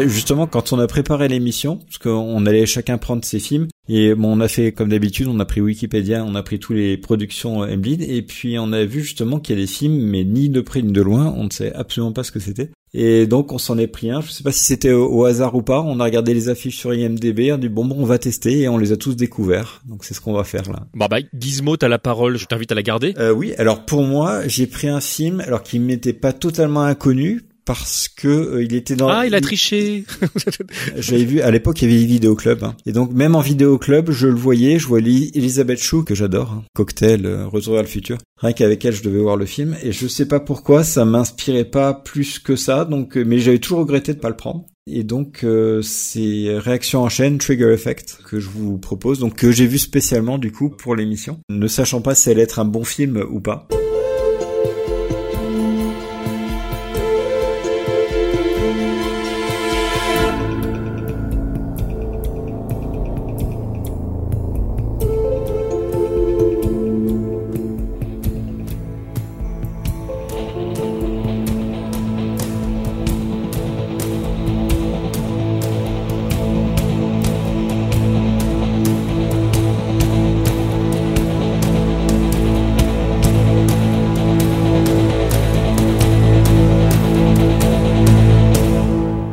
Le film, c'est un peu comme les films de destin croisé, de vie parallèle de gens qui à un moment vont venir se croiser. C'est euh, une coupure d'électricité qui va avoir lieu dans une ville des États-Unis. On va voir que ça va prendre beaucoup plus d'ampleur géographique et dans la durée. Donc c'est une coupure qui va durer dans le temps. Et ce film va aborder la vie de la communauté, spécialement sur un couple et le meilleur ami d'Elisabeth Chou, de Lana, et euh, va montrer comment cette communauté va gérer cette situation inhabituelle de ne pas avoir de courant, donc avec les craintes des vols, avec tout un tas d'anxiété, les besoins primaires comme nous avec le coronavirus maintenant Quel est le besoin primaire des gens quand tout risque de déraper? Et on va voir que les contextes culturels ou géographiques font que les réactions des gens sont assez surprenantes. Et donc on va suivre ce couple qui a un bébé qui va donc subir cette coupure et le meilleur ami de la nana va venir euh, habiter euh, chez eux. Donc le loup entre dans la bergerie, si on peut dire. Et donc il va y avoir cette espèce de triangle qui va être un peu un triangle amoureux et on va suivre ce trio de personnes dans une situation qui va dégénérer de plus en plus pendant le film qui va un peu se transformer en road movie. Donc voilà le pitch. Au niveau du réalisateur, c'est David Cup, qui est un scénariste très très connu à Hollywood, mais c'était son premier passage derrière la caméra. Donc il a fait le scénario de très bons films L'école des héros, La mort vous va si bien, Jurassic Park, Impasse, euh, The Shadows, le premier Spider-Man. Et en acteur, on a Kyle MacLachlan, qui est donc le Atreides dans Dune, Hidden aussi, très bon film science-fiction, Elizabeth Shue, que j'arrête pas de nommer parce que c'est Elizabeth Shue, hein. et euh, Dermot Mulroney, qui joue le copain, le meilleur ami de la femme, et euh, petite mention quand même pour un acteur que j'aime beaucoup, qui a un second rôle, Michael Rooker, que vous retrouvez dans Les Gardiens de la Galaxie, qui joue dedans. J'ai bien aimé le film. Il n'est pas du tout allé au bout pour moi du délire dans lequel il pouvait rentrer. J'ai bien aimé la partie. Euh, bah, du, en plus, nous on est en période de confinement maintenant et il y a des choses qui nous ont surpris aux États-Unis et on voit la même chose dans le film. Hein. Quand la coupure d'électricité arrive, euh, que font les gens? Bah, ils se précipitent aux marchands d'armes pour euh, s'armer. Ce qui est un peu surprenant, mais c'est ce que ce film montre également et ces armes vont servir. Donc le film est pas mal, il se laisse regarder, j'ai passé un bon moment, mais il manque quelque chose, il manque ou le fait de partir totalement en vrille, peut-être à la American Nightmare, ce Purge, je sais pas si vous connaissez, ou au moins d'avoir un aboutissement, mais je trouve qu'il finit un peu bizarrement, donc ce qui explique un peu, je pense, le traitement du film. Mais euh, voilà, mon avis. Je sais pas ce qu'en pensaient les autres, ceux qui ont vu.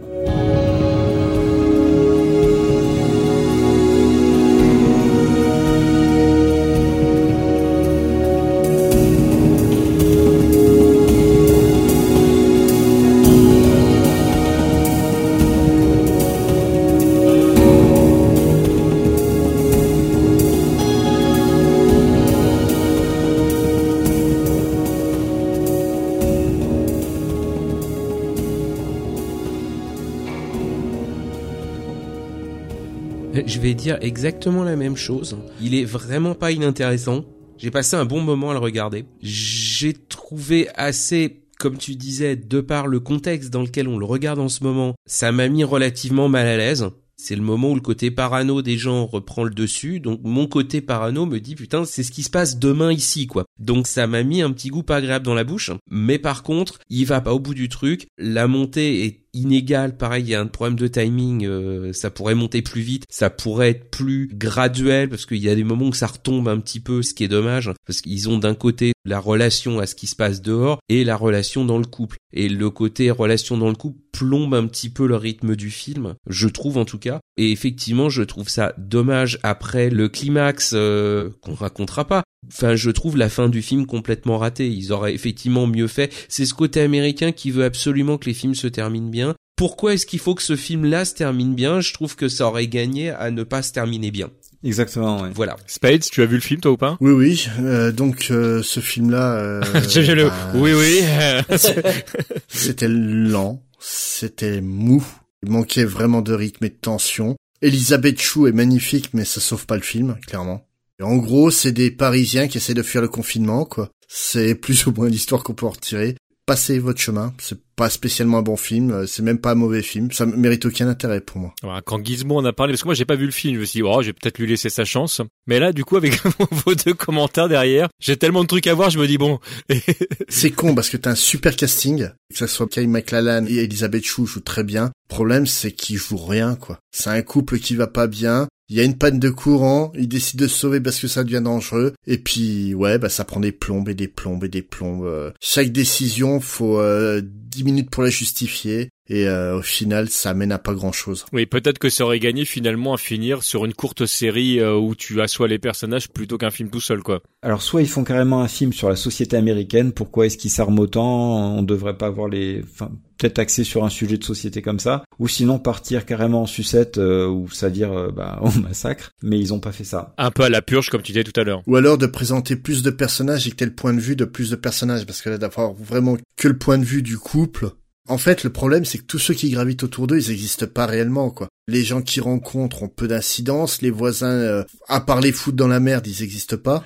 C'est ce que j'allais dire aussi, le côté réaction en chaîne, en fait, à part être évoqué au tout début, en fait, dans les premières minutes du film, ça disparaît quasiment aussi vite que c'est venu. Parce qu'au final, il n'y a pas véritablement beaucoup d'interactions entre les différentes personnes. Il y a juste, bon, voilà, on montre une succession d'interactions au début pendant 2-3 minutes, et après, c'est terminé. Donc bon, c'est vite fait, quoi. À la rigueur, ça serait resté dans le suburb euh, où ça se passe, et on aurait vu, la tension monter entre les voisins et la menace qui venait euh, potentiellement de l'extérieur. Il y aurait eu un intérêt, mais en fait, à partir du moment où ils les font fuir, et puis qu'il leur faut introduire des autres personnages qui sont là euh, plus ou moins mystérieusement, parce que certains personnages, il faut pas qu'on te les présente trop vite, euh, sinon on te casse euh, le climax final. Et c'est là que ça pose problème, quoi. Et C'est vraiment, il y a un rythme très très bâtard dans le film et ça passe pas du tout. Bon, on va passer au suivant alors.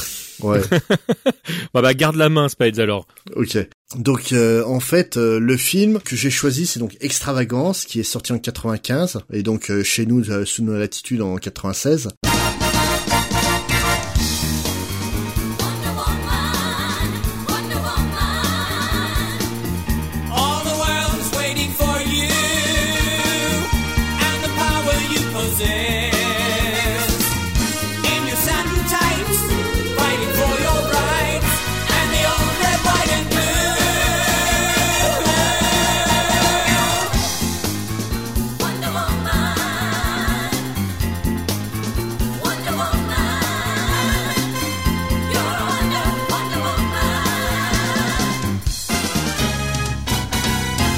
Donc comment présenter euh, Faut que tu dises le titre original, je pense. hein. en VO donc To Wong Fu euh, Thanks for Everything Julie Newmar parce qu'il faut pas oublier le Julie Newmar et euh, comment te présenter ça? Donc tu imagines des icônes ultra viriles Patrick Swayze John Leguizamo et Wesley Snipes.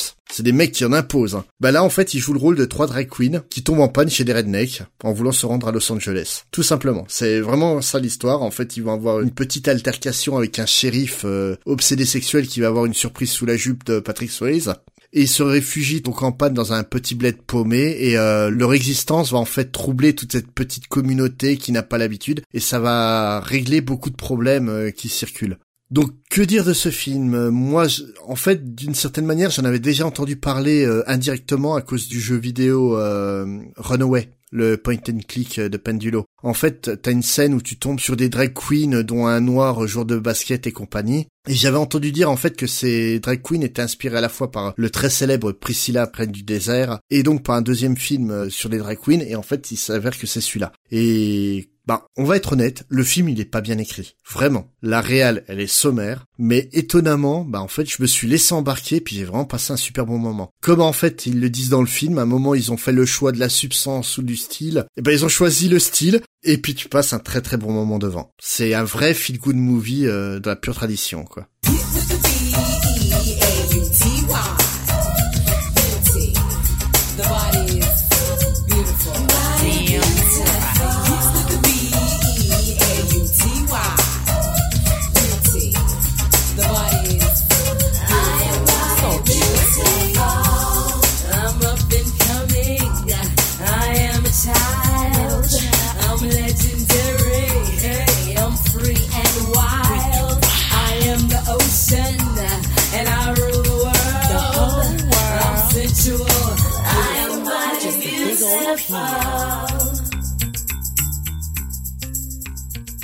Gizmo, qu'est-ce que t'en penses, toi? Alors moi de mon côté, euh, je ferai un peu lien avec le film qu'on a vu juste avant. Je serai un peu moins positif que Spades. Je sais pas si vous connaissez le film avec un Michael J. Fox qui s'appelle Doc Hollywood. Oui. Donc euh, pareil, c'est un chirurgien, un futur chirurgien esthétique qui se retrouve dans un village. C'est pas des rednecks, mais bon, c'est à la campagne. Et ce qui m'a embêté dans ce film, c'est que je trouve la performance d'acteur des trois absolument magistrale, avec un Oscar pour euh, Patrick Swayze qui est bluffant. Ah, on est d'accord. Et j'ai trouvé leur performance tellement énorme, même où elle c'est simple, je suis étonné qu'il ait accepté de faire un truc pareil, que je trouve tout ça pour arriver le- au scénario de Doc Hollywood, qui se résume finalement à ce village de redneck. J'ai dit mais vous auriez pu faire un film mythique quoi, un Priscilla, vous auriez pu vraiment aller loin. Là, c'est clairement un sous Priscilla, quoi. Si t'as envie de voir un film qui a du sens et compagnie, faut regarder Priscilla. Celui-là, c'est juste si t'as envie de passer un bon moment devant. Parce que même euh, la relation avec les villageois, quoi, euh, au final, tu comprends pas comment tout le monde passe de, oh tiens, ils sont bizarres ces gens-là, à waouh, nous aussi on est des drag queens, on est tous avec vous, quoi. Alors qu'effectivement au début t'étais limite délivrance quoi. Ouais, c'est ça. Mais c'est un tel plaisir qui sort du film qu'au final il est contagieux. On passe un bon moment, hein. je dis pas que c'est un mauvais film. Oui, toi tu l'as vu aussi ce film? Je peux pas dire autre chose. Je ne le connaissais pas. Je dois reconnaître que Priscilla m'avait un petit peu gonflé. Parce que c'est quand même grosso modo une ressucée, euh, sans mauvais jeu de mots. Et je me suis, mais vraiment éclaté. Je vais pas être très original. Ça repose effectivement sur le jeu des acteurs et en particulier Patrick Swayze qui est hallucinant. Il a vraiment une espèce de stature, de bienveillance dans le regard, euh, tout en filant un grand coup de talon aiguille dans les boules. Je le trouve mais absolument géantissime. Le film, effectivement, c'est un feel-good movie, ni plus ni moins. Il y a des séquences qui m'ont fait mourir de rire. Le, le trip, je vais redécorer la chambre d'hôtel euh, en mettant des paillettes et des draps multicolores sur la musique de Wonder Woman. J'avoue que franchement, j'étais mais plié en deux. Ah, le bonjour madame euh, m'a m'a éclaté. moi. je l'ai pas trouvé en français, donc pour le coup, je l'ai regardé en VO. Et j'aime bien effectivement la phrase de la fin quand euh, il y a le flic qui prend le premier vieux qui passe, qui fait vous vous rendez pas compte, c'est une honte, machin. Et si les pères fondateurs, et l'autre fait oh, les pères fondateurs, ils avaient des perruques super cool. Euh, non, vraiment, il y a des bonnes idées. Ça m'a fait vraiment bien rire. J'ai passé un très bon moment. Honnêtement, tu peux pas dire que c'est un bon film parce que il y a tellement de trucs bancals au terme de l'écriture. Ouais, comme je disais, en fait, au début, euh, personne a l'air de comprendre que ce sont des hommes euh, habillés en femmes. Puis au bout d'un moment, mais tout le monde, euh, ouais, mais nous aussi on est drag queen quoi. Le seul qui est à peu près constant, c'est euh, le personnage joué par Chris Penn, donc le fameux shérif, qui lui reste était un gros con au début du film et reste un gros con à la fin. Quoi. Ah bah c'est un métier. Hein. Il en faut, il en faut. Mais là vraiment, les trois acteurs. Honnêtement, euh, on m'aurait dit dans un film de drag queen, Wesley Snipes et Patrick Swayze. Bah Patrick Swayze, si parce qu'en fait c'est un mec qui a joué euh, tellement de choses différentes. euh, le- Ouais. Je sais plus dans quel film il, il incarne notamment un pédophile où il est vraiment génial euh, dedans. Le, ah ouais, c'est un de ses derniers rôles en plus. euh, Dirty non, alors, je valide cette blague. Non, non, non, c'est un de ses derniers rôles. Il joue un, un espèce de prêtre pasteur. euh, Non, ça m'étonne pas plus que ça, mais, mais effectivement, euh, c'était plus. euh, Wesley Snipes. Là, pour le coup, j'étais étonné. Moi, c'est un film euh, dont je garde un très bon souvenir, alors que j'ai vu à l'époque. Je sais pas comment je le reverrai aujourd'hui, et vous m'avez donné envie de le revoir, donc c'est pas impossible que je rejette euh, mes deux yeux dessus. Mais j'avais bien aimé à l'époque. Et une phrase que j'aurais jamais pensé dire, mais John Leguizamo, il a un bon boule quand même. hein. True that. C'est vraiment la petite curiosité qui moi m'a beaucoup plu au final. Ouais. Puis après, ouais, malheureusement, Patrick Swayze, comme tu dis, c'est un excellent acteur qui a toujours été euh, sous-estimé. Ah oui, oui, je pense. Et euh, ça fait du bien de le voir dans un rôle dans lequel je le connaissais pas. Et euh, idem pour Chris Penn, Oui, oui. qui est extraordinaire euh, dans beaucoup de films. Bon, pas dans Ken le Survivant, mais personne n'est bon dans Ken Ce que j'allais dire, là, tu mets la barre assez haut. Enfin, c'est difficile. Ouais, donc vraiment, regardez ce film-là, c'est très agréable à regarder. Bon bah écoute, moi je propose qu'on termine notre petit tour de table par Wiz. Qu'est-ce que tu nous proposes comme film Oh, une bonne pioche encore. C'était pas le seul film que je découvrais euh, pour cette émission, mais ça a vraiment été la grosse, grosse, très très très bonne surprise. C'est un film qui s'appelle Bruit de coulisses.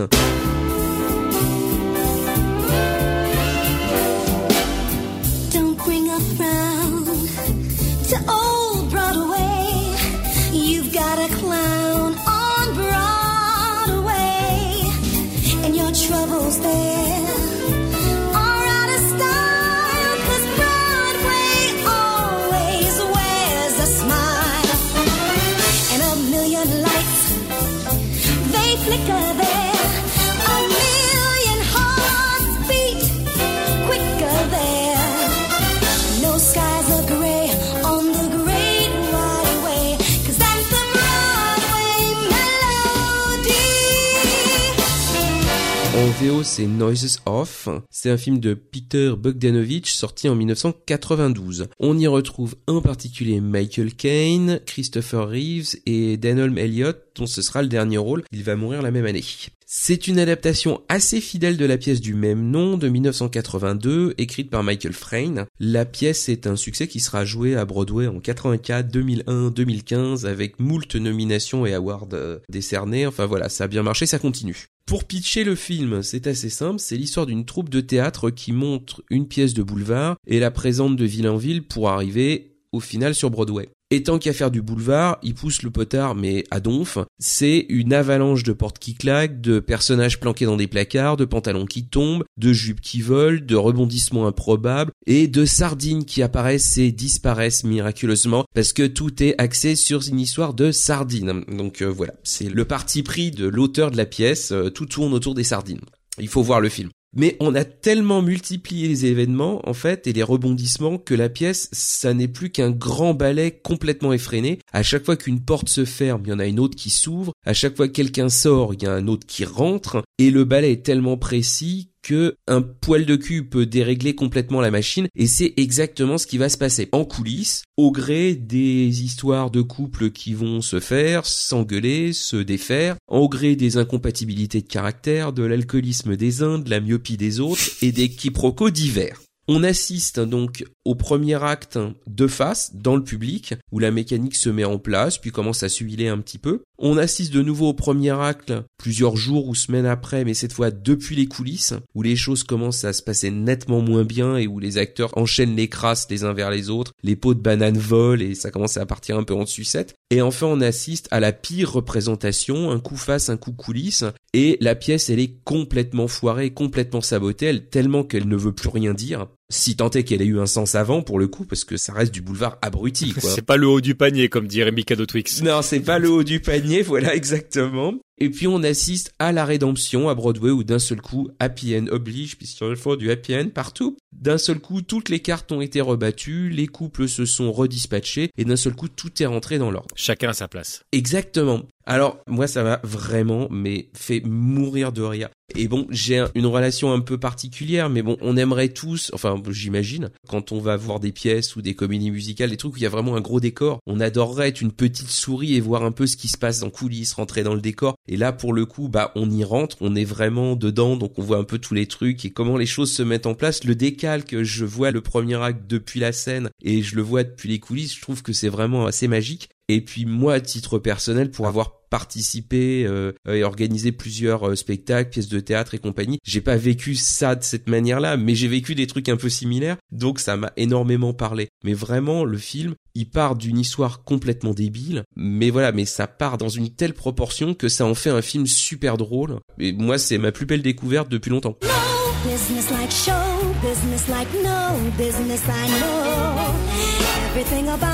No. Everything the traffic will allow. Nowhere can you get that happy feeling when you are feeling that extra bow. There's no people like show people. They smile when they are low. Even with a turkey that you know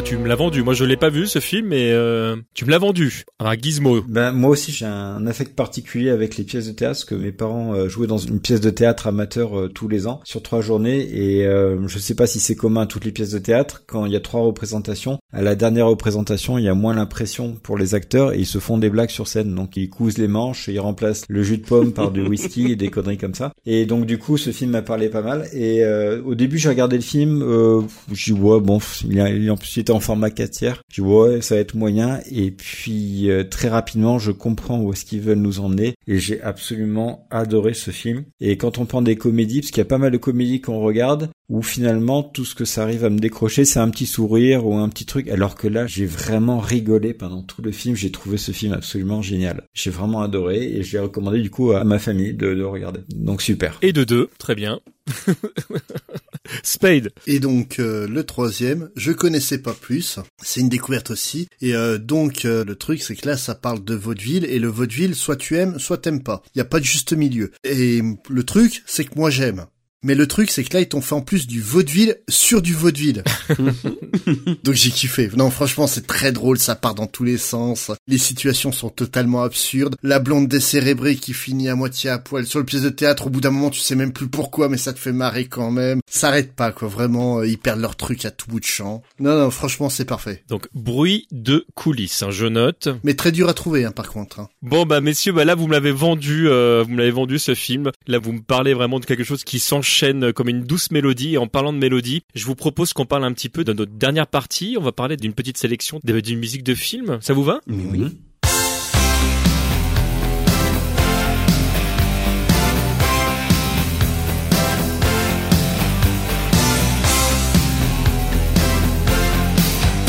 Eh ben écoutez, on, on fait ça. Euh, Wiz, puisque tu parles, moi je te donne la main. Moi, dans la sélection que j'ai j'ai sélectionnée, J'aime beaucoup cette. je l'ai euh, décliné en trois parties et euh, j'ai eu le plaisir de voir que Gizmo a fait exactement la même. On sera que deux euh, sur ce coup-là. Donc j'ai une OST, un thème et une chanson. Donc l'OST, c'est La couleur pourpre. Oh, je t'aime.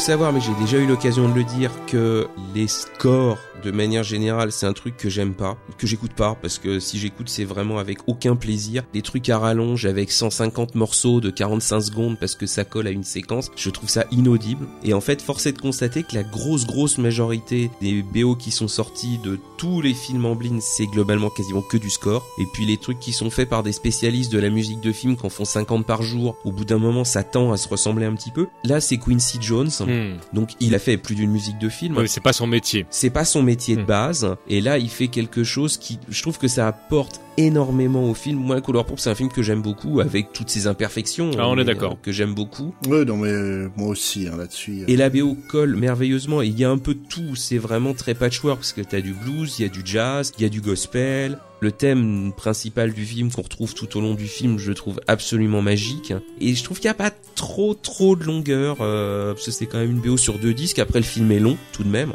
donc euh, la BO est ad hoc. euh, Il y a quand même deux disques, mais je trouve que ça s'écoute toujours avec beaucoup de plaisir et c'est vraiment très varié. Donc c'est pas une BO où on s'ennuie, c'est pas une BO où on s'endort. Il y a quelques petites chansons de blues, dont le Miss Cellist Blues qui est extrêmement connu. Moi, c'est vraiment ma BO préférée. On va dire avec vraiment de la musique originale, parce que généralement, moi, quand j'achète une BO, c'est parce que c'est des chansons. Parfois non, et là, ça en fait partie. Alors moi je suis exactement à l'inverse de toi, c'est que j'écoute quand même très régulièrement de la musique de film. Ce que j'aime en fait dans la musique de film, c'est qu'elle me plonge dans une ambiance. Alors c'est vrai que j'ai plus d'affinité avec euh, les films qui ont des musiques qui prennent le temps de s'installer plutôt effectivement qu'un enchaînement de plein de musiques courtes. Là ça va être euh, moins mon délire. Et c'est pour ça que d'ailleurs que j'écoute plus de musique d'une certaine époque où ils avaient plus l'habitude de faire des morceaux qui duraient un peu et qui accompagnaient plusieurs scènes plutôt effectivement que des trucs euh, très courts. Mais euh, la couleur pourpre, l'OST est juste magique. Elle sort vraiment de ce qu'on a l'habitude d'entendre euh, et je trouve que tu l'as dit d'ailleurs euh, qu'elle colle parfaitement en fait à ce qui se passe à l'image et qu'elle est complètement écoutable en fait à, à l'extérieur. Donc euh, c'est vraiment je, très très bon choix pour moi. Celle-là, je la rapprocherais plus d'une OST comme celle, tiens, par exemple, de Avalon de Kenji Kawai. Ouais, très bonne remarque. Ouais. C'est une musique qui vit en dehors du film. T'as pas besoin d'avoir vu le film vraiment pour trouver ça beau, quoi. Mais c'est vrai que c'est bien quand t'as les deux ensemble. Je, effectivement, c'est là qu'on voit qu'il a fait un boulot majestueux, c'est que c'est effectivement fait pour être la musique de ce film-là. So let me tell you something, sister. Remember your name, no twister. Gonna steal your stuff away, my sister. We sure ain't got a whole lot of time.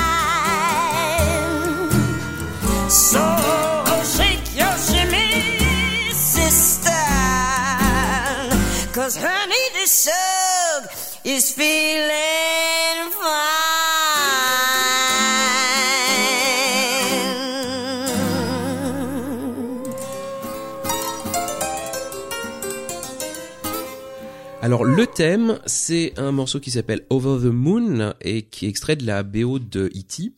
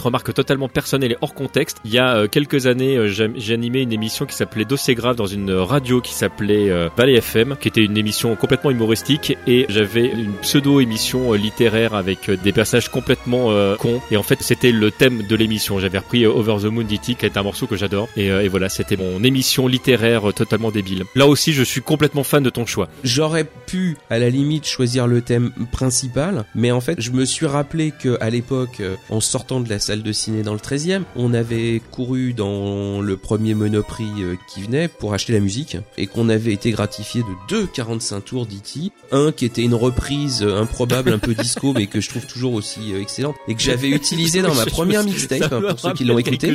Et puis le 45 tours vraiment euh, du film avec donc le thème principal et Over the Moon en face B. Et je me souviens qu'à l'époque déjà c'était surtout la face B que j'écoutais. Ce morceau-là on l'entend quasiment pas dans le film en fait. On n'entend que quelques mesures sur le générique de fin. Le thème est utilisé tout au long du film mais dans des versions complètement différentes. Mais cette version-là qui était sur la BO c'est probablement un de mes thèmes préférés. Alors que pour le coup euh, je vais faire hurler les spécialistes mais John Williams a quand même tendance à me gonfler. Euh, il fait des trucs magiques, hein, mais j'ai toujours, je l'avais déjà dit, je trouve que ces thèmes sont généralement interchangeables et qui fait juste beaucoup, beaucoup, beaucoup, beaucoup, beaucoup trop de musique. hein. donc, euh, Ah, j'adore euh, John Williams. Je te trouve dur, dur, dur, parce que Oh C'est un des rares compositeurs avec une, une mélodie qui te garde à l'oreille que tu arrives à quoi. Ouais, mais il recycle beaucoup ses mélodies d'un film à l'autre. alors il reste la chanson et alors la chanson que j'ai gardée, c'est la chanson des Goonies, Goonies Are Good Enough de Cindy Lauper.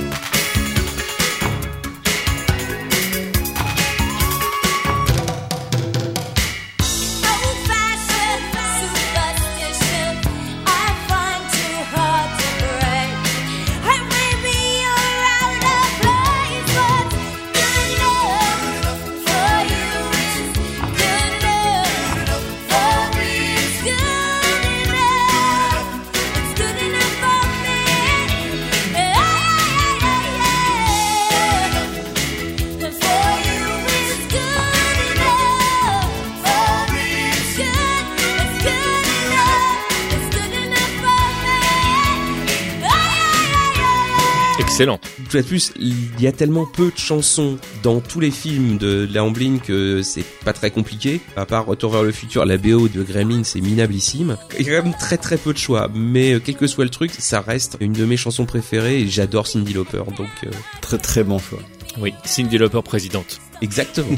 Bon bah écoute, euh, moi je suis euh, en accord total avec euh, tes trois choix, donc euh, je valide tout et je donne la parole à Gizmo, qui du coup va devoir euh, se mettre à un niveau, ce qui va être très difficile. Et je vais devoir clôturer en plus. Donc euh, bon, euh, Wiz m'a sucré la BO d'E.T. qui est pour moi une des plus magnifiques BO que, On est d'accord. que je connaisse. Donc euh, du coup, j'ai pas pu la mettre. Alors en OST, j'ai repris ben, des films que j'ai sélectionnés, Le Secret de la pyramide. Oh quel bon choix aussi.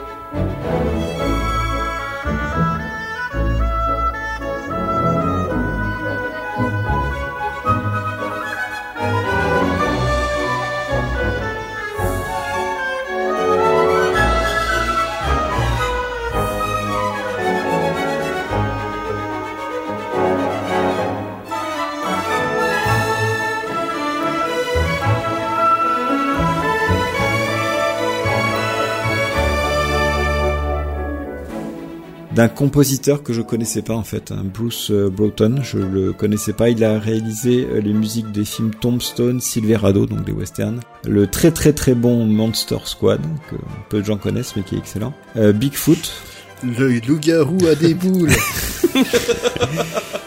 Les connaisseurs euh, comprendront.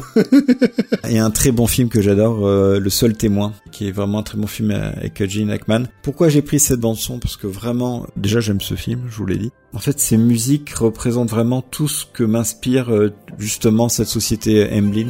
Et je la trouve absolument magique, mystérieuse, et elle embarque totalement. Et euh, bon, contrairement à Wiz, moi j'écoute énormément de bandes son de films. Je les ai en vinyle et sur Deezer et tout. Et c'est vraiment euh, une bande son que j'écoute très très très régulièrement. Comme je lis énormément, je mets toujours euh, normalement une bande son de film qui correspond au livre que je suis en train de lire. je fais pareil. et celle-là passe très souvent comme Poltergeist pour les films d'horreur. Donc je vous recommande beaucoup celle-là, elle est vraiment très bonne. Mais je la recommande également et euh, je rajouterais que euh, je pense que l'ambiance du film doit à beaucoup à l'OST et voilà, voyez le film, écoutez l'OST, tout est bien. Et pour les réfractaires aux bandes son de films, écoutez celui de Conan le Barbare parce que c'est une des meilleures jamais faites. Bref.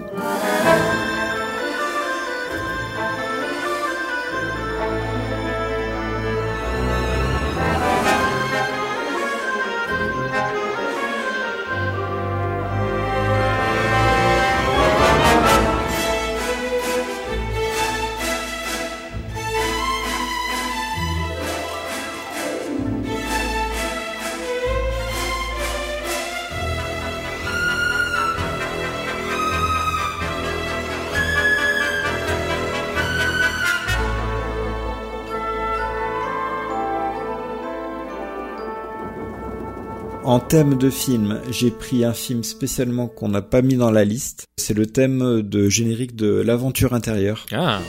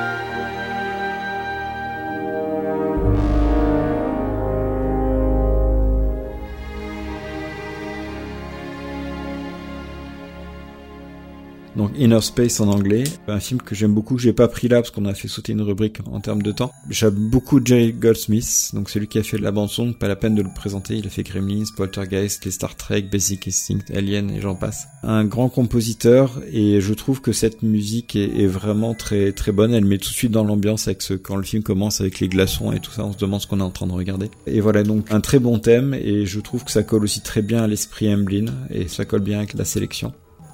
Et euh, finalement, en chanson, eh bien, je reprends aussi un des films que j'ai sélectionné. Je vous avais parlé de l'introduction de Prémonition avec les plongeurs de sous l'eau. Et euh, le titre de cette chanson, ça s'appelle Dream Baby.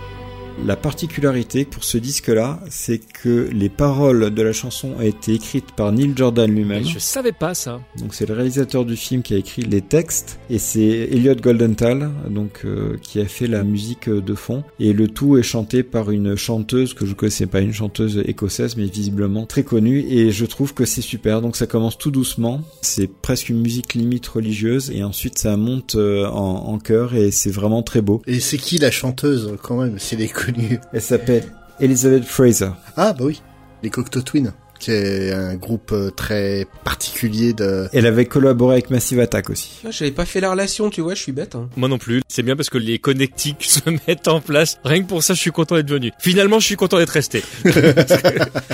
C'est une chanteuse très connue dans une niche bien particulière quand même. Bah, messieurs, vraiment un immense merci pour avoir pris le temps de nous raconter tout ça. Moi, ça fait partie des thèmes que je connaissais en fond derrière, hein, parce que voilà, comme beaucoup de nos éditeurs, je pense qu'il y a plein de films que j'ai eu l'occasion de voir. Mais là, vous m'avez euh, éclairé sur plein plein de choses. J'ai vraiment passé un excellent moment. Si vous, de votre côté, euh, vous aviez euh, vraiment euh, un mot, un dernier mot à dire sur tout ça, sur ce que peut-être ça représente pour vous, ou si jamais vous deviez le passer à une nouvelle génération, qu'est-ce que vous metteriez vraiment en lumière Si je commence par Wiz? C'est difficile, je suis trop dedans. Après, Amblin, ça reste quand même quelque chose qui est essentiellement axé sur les années 80, comme on l'a déjà dit, même si, et comme on l'a vu aussi, il y a d'excellents films après, mais ça reste quand même quelque chose qui est un petit peu figé dans une époque, et dans la mesure où je suis très figé dans cette époque aussi, je sais pas, je peux pas dire autre chose que, regarde, ça a été tellement magique pour moi, j'espère que ça le sera autant pour toi. Il y en a qui vont marcher, puis d'autres qui marcheront pas, et je serai incapable de dire pourquoi. Voilà. Non, mais je valide ta réponse. Là, je la trouve totalement cohérente.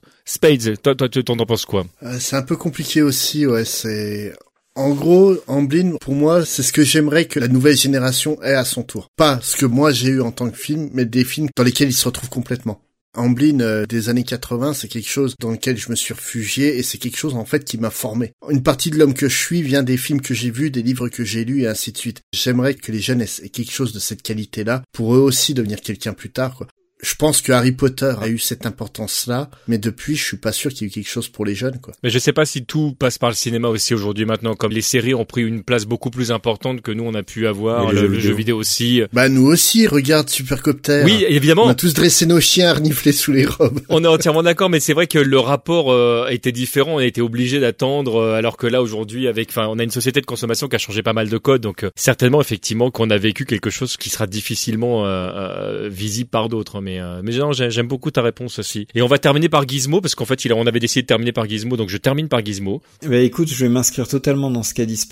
Et euh, bon, je suis pas un grand fan du chanteur, mais euh, il y a Calogero là qui avait sorti une chanson qui était, je crois, 1987 et concluait sa chanson en disant j'espère que toi aussi tu vas connaître ton 1987, donc une espèce d'époque mythique. Et pour moi, euh, Amblin, c'était ça. Il y a quand même une boîte qui nous a fait des Goonies, du Retour vers le futur, du Du Roger Rabbit. du Gremlins. Secret de la pyramide. Regardez le secret Ouais, de la le pyramide. secret de la pyramide et, et- et pour moi c'était vraiment magique et puis ça fait partie de la superbe époque dans laquelle on est né qui nous a donné de l'Indiana Jones, du Star Wars et il y a eu Amblin. Je pense que dans tous les goûts que j'ai aujourd'hui, euh, même dans les jeux vidéo auxquels je joue, dans mes lectures, et tout est, est un peu inspiré par cette époque-là, et je trouve que c'est absolument magique. Et effectivement, aujourd'hui, peut-être qu'on mettrait Harry Potter dedans, mais c'est vraiment une époque, je pense, que des gé- des générations devraient connaître. C'est magique, magique. Je pars avec les larmes aux yeux. Je vous remercie, messieurs, euh, d'avoir pris le temps donc pour tout ça. J'ai passé une excellente émission. Et pour euh, conclure l'émission, en fait, vu que j'ai pas pu choisir euh, de musique euh, parce que je n'ai pas eu le temps, je choisis néanmoins la musique de fin. Ah. Et ceux qui écoutent Comics Faire savent que j'aime bien vous pourrir la tête. Oh. Donc je choisis la musique de fin de Roger Rabbit.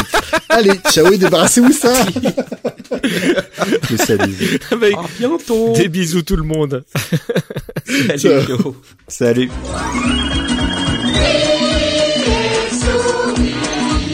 Tu vois que les choses ne vont pas